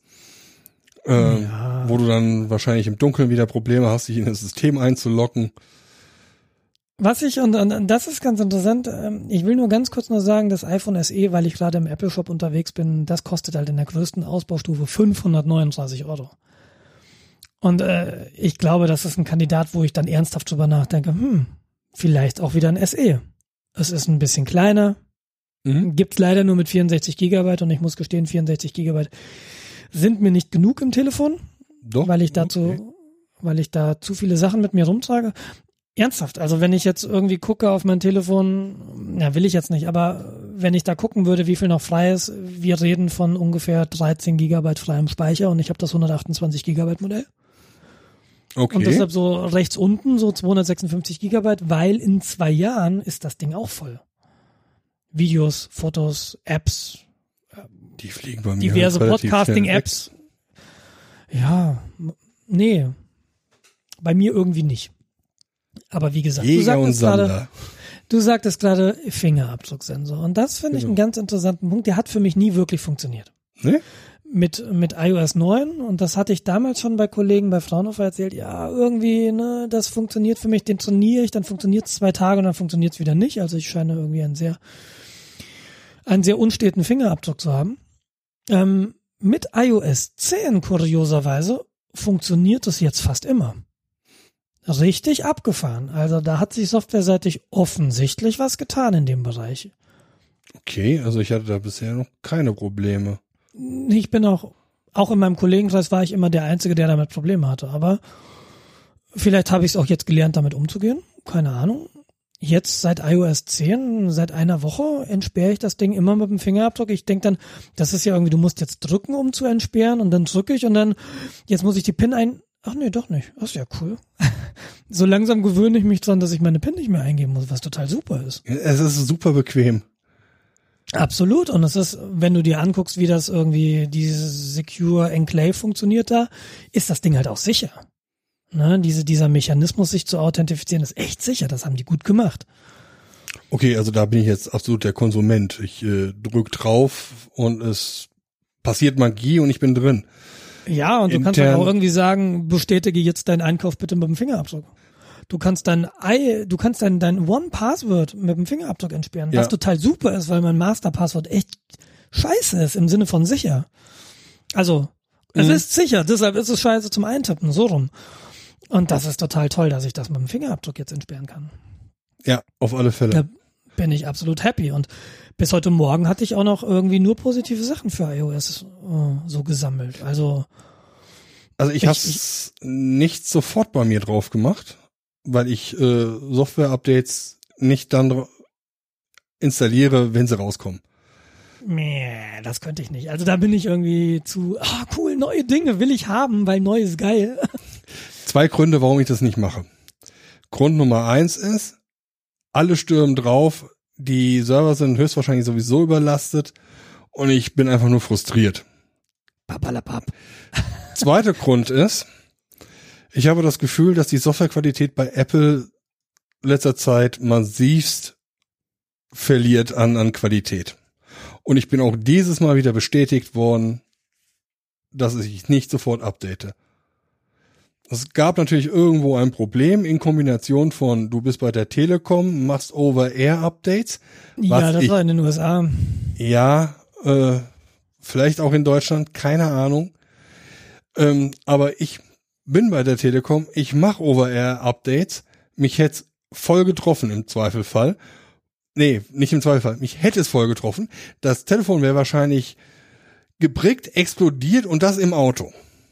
Ich bin mir nicht sicher, weil natürlich liest du, und das hast du, liest du bei jedem iOS-Release oder bei jedem Software-Release von Apple, ja, das und das funktioniert bei mir nicht. Und tatsächlich äh, glaube ich, das sind wirklich Probleme, aber die haben nur sehr wenige User, die dann aber sichtbar sind. Ja, gut, aber es ist schadet für mich jetzt auch nicht, einen Tag zu warten und auf die nee. 0.1 äh, zu warten und die zu Die war ja sogar am gleichen Abend draußen. Ich habe das ja. am gleichen Abend irgendwie aktualisiert und sofort iOS 10.0.1 auf meinem Telefon. Ja, also es wird ähm, wahrscheinlich nicht viel gewesen sein, wahrscheinlich nur irgendwie Debug-Schalter umgelegt. Weil du, weil du gerade gesagt hast, du hast das Gefühl, dass die Softwarequalität bei Apple abnimmt ich habe das Gefühl, sie bessert sich wieder. Ich hatte tatsächlich auch Okay. das Gefühl, dass das so vor zwei Jahren wirklich einen Tiefpunkt hatte. Dass du so gedacht hast, meine Güte, das lassen die los? Ähm, dass das jetzt aber vor allem auch im Bereich der Desktop-Software, es ist ja nicht so wirklich viel passiert auf den Desktop-Betriebssystemen. Klar sind neue Funktionalitäten dazugekommen. Aber es war nie so, dass so, jetzt machen wir alles anders und alles neu und tralala. Ähm, sondern sie haben sich eher darauf konzentriert, Sachen zu verbessern, ähm, Sachen stabiler zu machen. Und ich muss sagen, jetzt auch mit diesem macOS äh, El Capitan, was ist aktuell? El Capitan. ja. nee, es ist nicht mehr aktuell, weil heute Abend, wir nehmen Dienstagabend auf, heute Abend das macOS Sierra released worden. Also El Capitan ist die alte Version. Damit hatte ich nie Probleme. Von Anfang an nicht.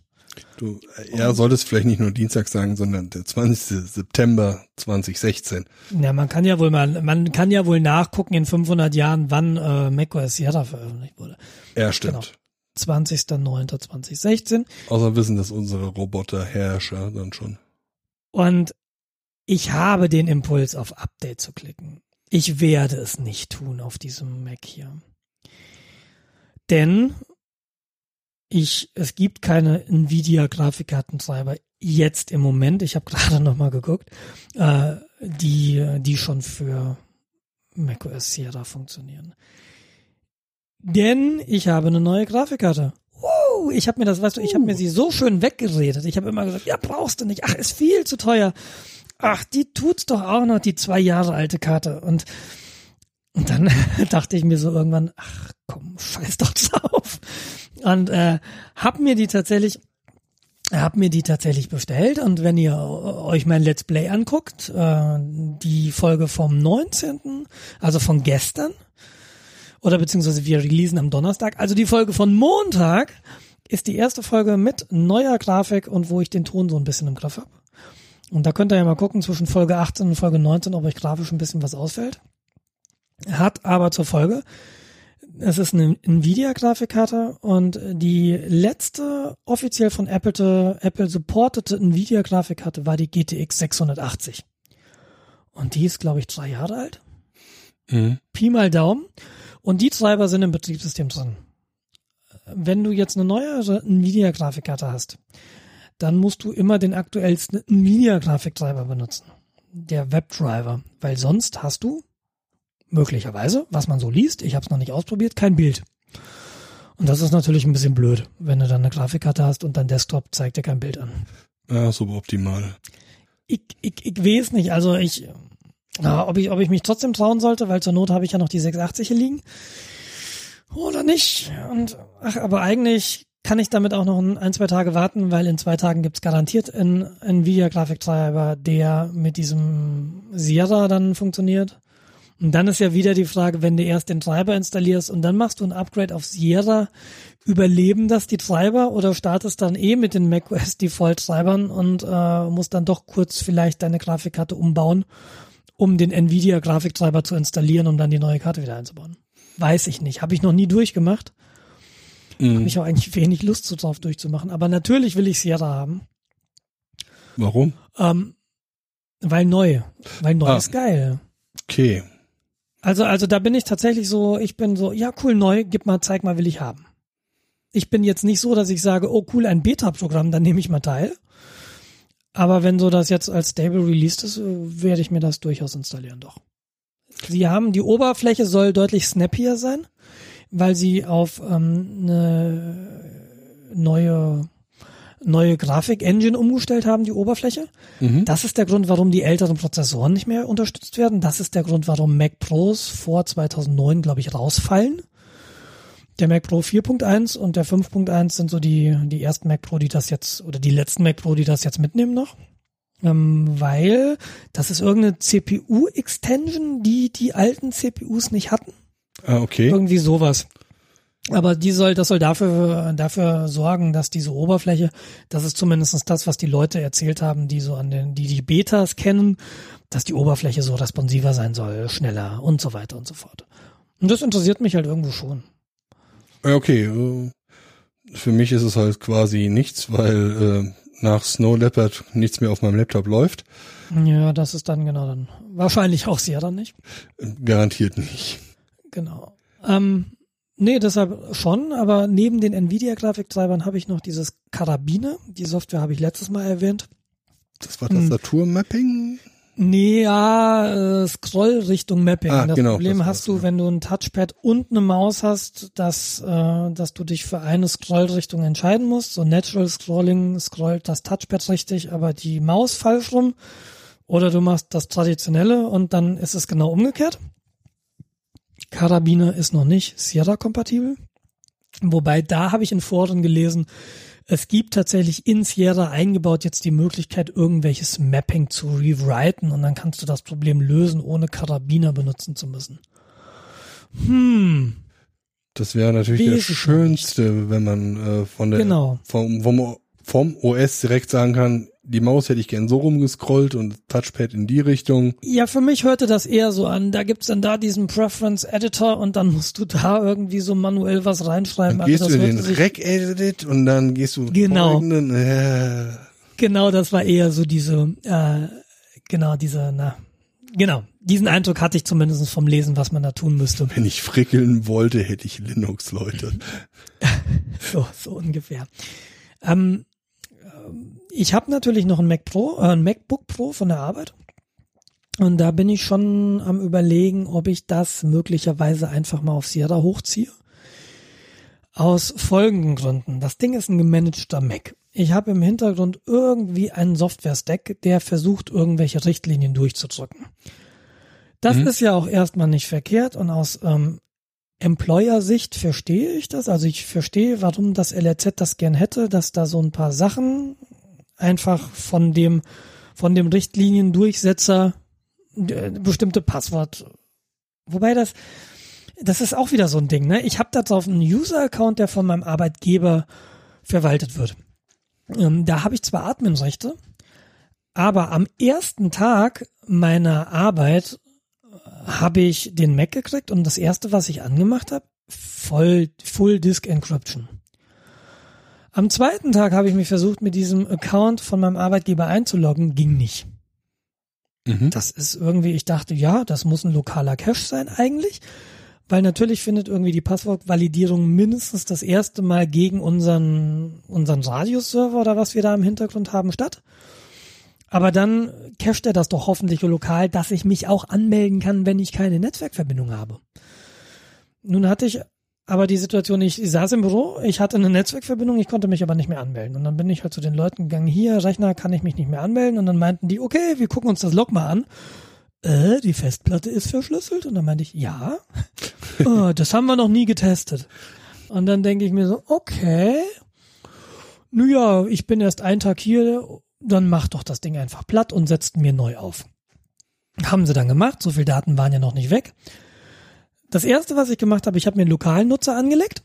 Und das zweite, was ich gemacht habe, ich habe Full Disk Encryption angemacht. Weil ich finde halt ein tragbarer Computer, äh, da, gibt's gar keine Diskussion. Natürlich mache ich Full Disk Encryption an. Ja, klar.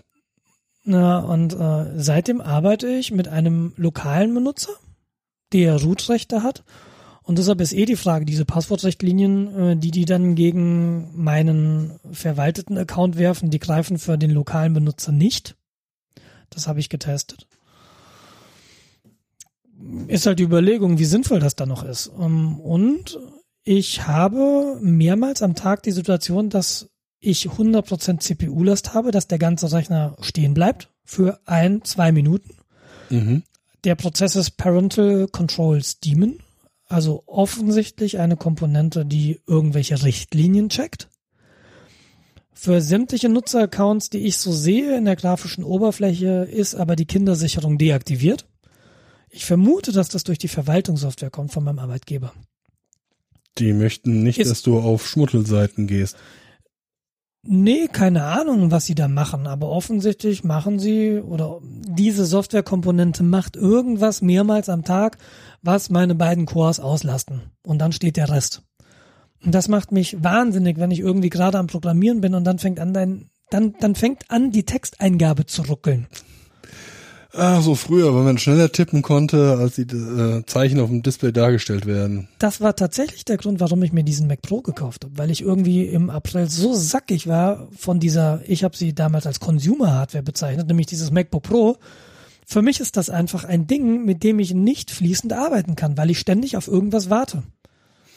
Und Mhm. ich weiß nicht, ob das ein Softwareproblem ist. Ich, ich glaube, es ist ein Softwareproblem an dieser Stelle.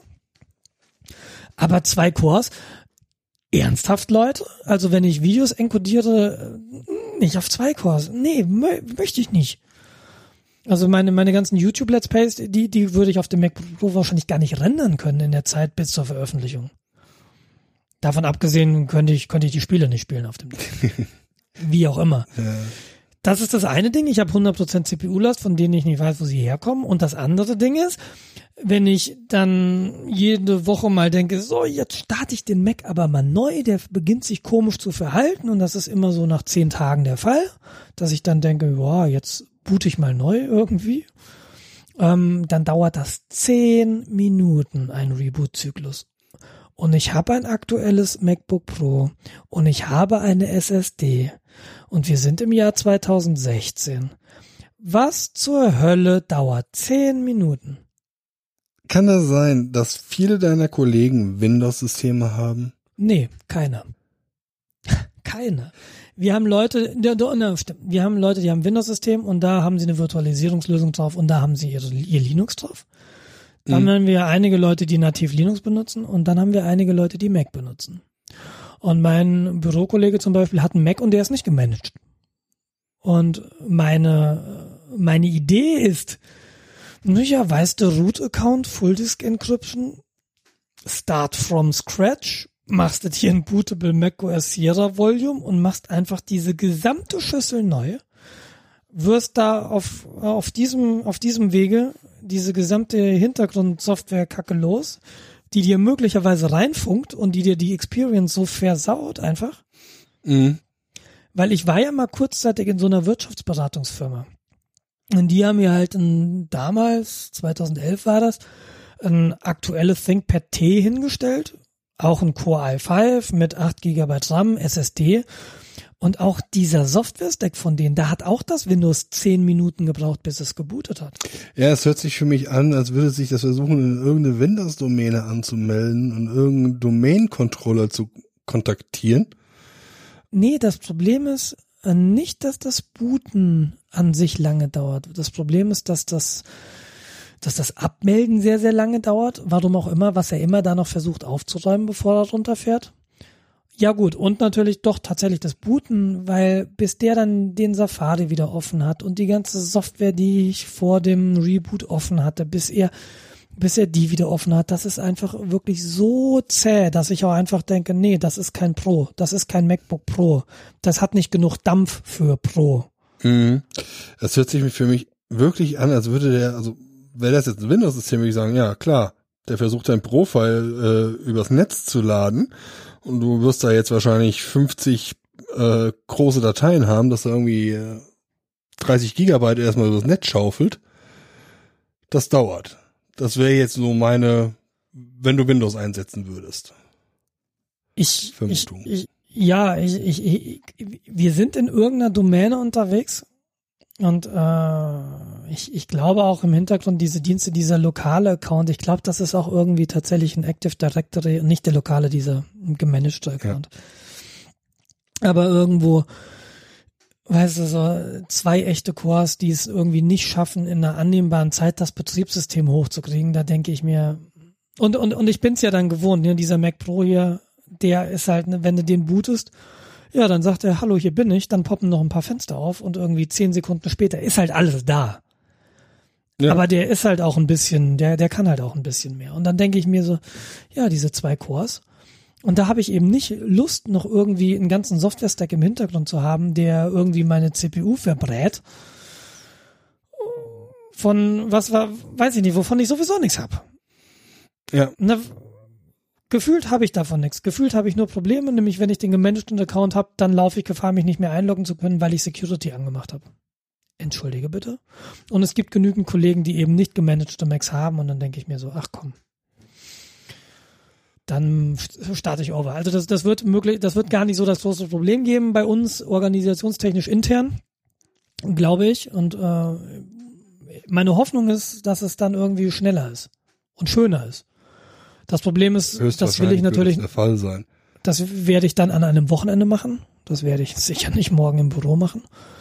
Weil es dauert wahrscheinlich schon so einen Tag, bis du dann diese ganzen Sachen wieder so halbwegs eingerichtet hast, bis die Drucker wieder da sind, bis irgendwie unser Terminal-Server wieder damit.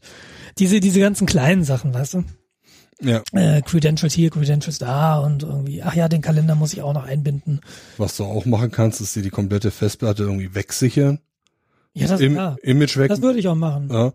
Und dann im Notfall, wenn dann irgendwie, weiß nicht, Arbeitgeber will dir ein neues Gerät geben, will das alte zurückhaben, Image wieder draufspielen und hier hast du es wieder so im Ach, das, Ursprungszustand. das interessiert die. Nee, das interessiert die. Ich habe das, was heißt das interessiert die? Es interessiert da eigentlich nicht, was drauf ist. Wenn die von mir das Gerät haben wollen, dann kriegen die hier, bitteschön, ist mein Gerät, ja, die Festplatte ist Full Disk Encryption, müsste halt neu aufsetzen. Also die haben ja auch kein Interesse, in meine Daten zu gehen da. ja. Sondern die setzen das und keine Ahnung, ich meine, ich habe den ja dieses Jahr erst neu gekriegt. Also mit dem Gerät werde ich jetzt noch zwei, drei, vier Jahre ein hoffentlich gutes Verhältnis haben. Ist so meine Hoffnung. ja gut. Und danach, Halt. vier Jahre alter, fünf Jahre alter MacBook, den stellst du dir mal in den Schrank, so wenn du irgendwie ein Demo-Setup brauchst oder wenn du ein Backup-Gerät brauchst. Aber so ernsthaft wird damit äh, im täglichen Gebrauch wahrscheinlich in vier, fünf Jahren keiner mehr arbeiten. Ja, ist ja richtig so. Ja. Setz, setz neu auf. als- Ja, wäre so, wäre so meine. Das wäre so, ja, aber ich habe ja noch Steffis Laptop und ich glaube, da werde ich so sehr, sehr zeitnah macOS Sierra drauf machen, einfach um es mal zu sehen. Ja, also noch ein Grund, warum ich sowas nicht machen würde ohne weiteres, wenn ich ein Produktivsystem habe, an dem ich wirklich arbeite und an dem ich arbeiten muss und ich Software habe, die darauf läuft. Ähm, beispielsweise, ich mache ja so ein bisschen noch fotografieren, ich habe dann halt mein Lightroom. Ähm, wenn ich dann, würde ich jetzt nicht ohne weiteres mein System updaten, wenn ich auf äh, die Software angewiesen bin. Ja. Ja, aber ja, da bin ich irgendwie. Dann lieber ein anderes. System erstmal updaten, gucken, ob das sauber geht. Und dann würde ich meine Produktivmaschine umsetzen. Aber man muss dann aus meiner Sicht nicht immer vorne dabei sein und Beta-Tester spielen. Ich merke schon, dass du da sehr zögerlich bist, was die Adaption neuer Software angeht. Veränderung ist immer schlecht. Ja, never change a running system. Du bist einer der, wegen deren wir diese ganzen Probleme haben da draußen. Ich Ja, natürlich machen wir das in Windows C. 95 schlecht war. Windows 95 war nicht schlecht. Aber Windows 95b. Äh, genau. Ja. Äh, ja. Nee, das ist, das ist der Status quo. Ansonsten, zu macOS Sierra kann ich nichts sagen. Ich habe nicht mal verfolgt, was an dem Betriebssystem neu ist. Ich habe ein bisschen die Hoffnung, wo bin ich drüber gestolpert jetzt letztens, ähm, wo ich nicht zufrieden war. Ah ja, iMovie, aber das ist eher so dieses iLive-Paket, aber das ist ja wahrscheinlich im Zuge der macOS-Aktualisierung auch jetzt aktualisiert. Ich bin auf neue iMovie gespannt, einfach weil ich, weil ich da meine Videos schneide und render. Hm? Ähm, genau, gibt so ein paar Sachen, wo ich einfach gespannt drauf bin und wo ich mich wirklich drauf freue, dass ich die jetzt dann ausprobiere. Ausprobieren kann. Also ich hatte jetzt nur heute auf, auf Golem oder irgendwas gelesen. Äh, äh, was das irgendwas? Auf Golem, weil ich gucke gerade drauf. Da war dann einfach nur irgendwie die Überschrift Mac OS 10.12 im Test Sierra, Schrecken mit System. Äh, ich weiß nicht, um Ja. was es geht. Ja, die brauchten, da sind wir beim, ich weiß nicht, ob wir das Thema jetzt noch aufmachen. Ach nee, warte mal ganz kurz nochmal, macOS, ähm, und ich habe eben schon angedeutet, so iOS 10 hatte ich bisher eigentlich nur positive Punkte. Heute Nacht hatte ich tatsächlich einen sehr negativen Punkt. Ähm, ich bin nämlich heute Morgen aufgewacht und mein Telefon war aus. Und Okay. ähm, ich bin gestern mit 80 Prozent ins Bett gegangen. Und dann habe ich mir habe ich mir angeguckt, welches Programm mein Akku leer gesaugt hat. Und du kannst ja in den Systemeinstellungen Energie Mhm. und da siehst du, welches Programm in den letzten 24 Stunden die meiste Energie benutzt hat. Und das war Safari mit 77 Prozent. Und ähm, dann habe ich durch gemacht? meine, ja genau. Und dann habe ich durch meine Safari-Tabs geguckt und das sind irgendwie alles normale Webseiten gewesen. Also nicht irgendwie eine YouTube, ein YouTube-Video oder so ein Krempel. Nichts. Und da habe ich mir so das erste Mal gedacht, hm, ja, okay, möglicherweise sind da noch nicht alle Bugs draußen aus dem iOS 10. Und es ist natürlich massiv unangenehm, wenn dir dein Wecker ausgeht nachts. Mhm. Und zum Glück hat Steffi mich heute Morgen so ein bisschen wach gemacht. Eigentlich viel früher, als ich aufstehen musste. Aber dann war ich wenigstens wach und habe mitbekommen, oh, mein Telefon ist aus. Hm? Ich habe meins nachts halt immer in der Ladestation. Mhm, ansonsten ist mir das mit den, ich, ich habe mittlerweile auch geupdatet, äh, so nebenbei. Ähm, aber mir ist in der Richtung noch nichts aufgefallen. Also ich gucke jetzt gerade, was bei mir Strom saugt.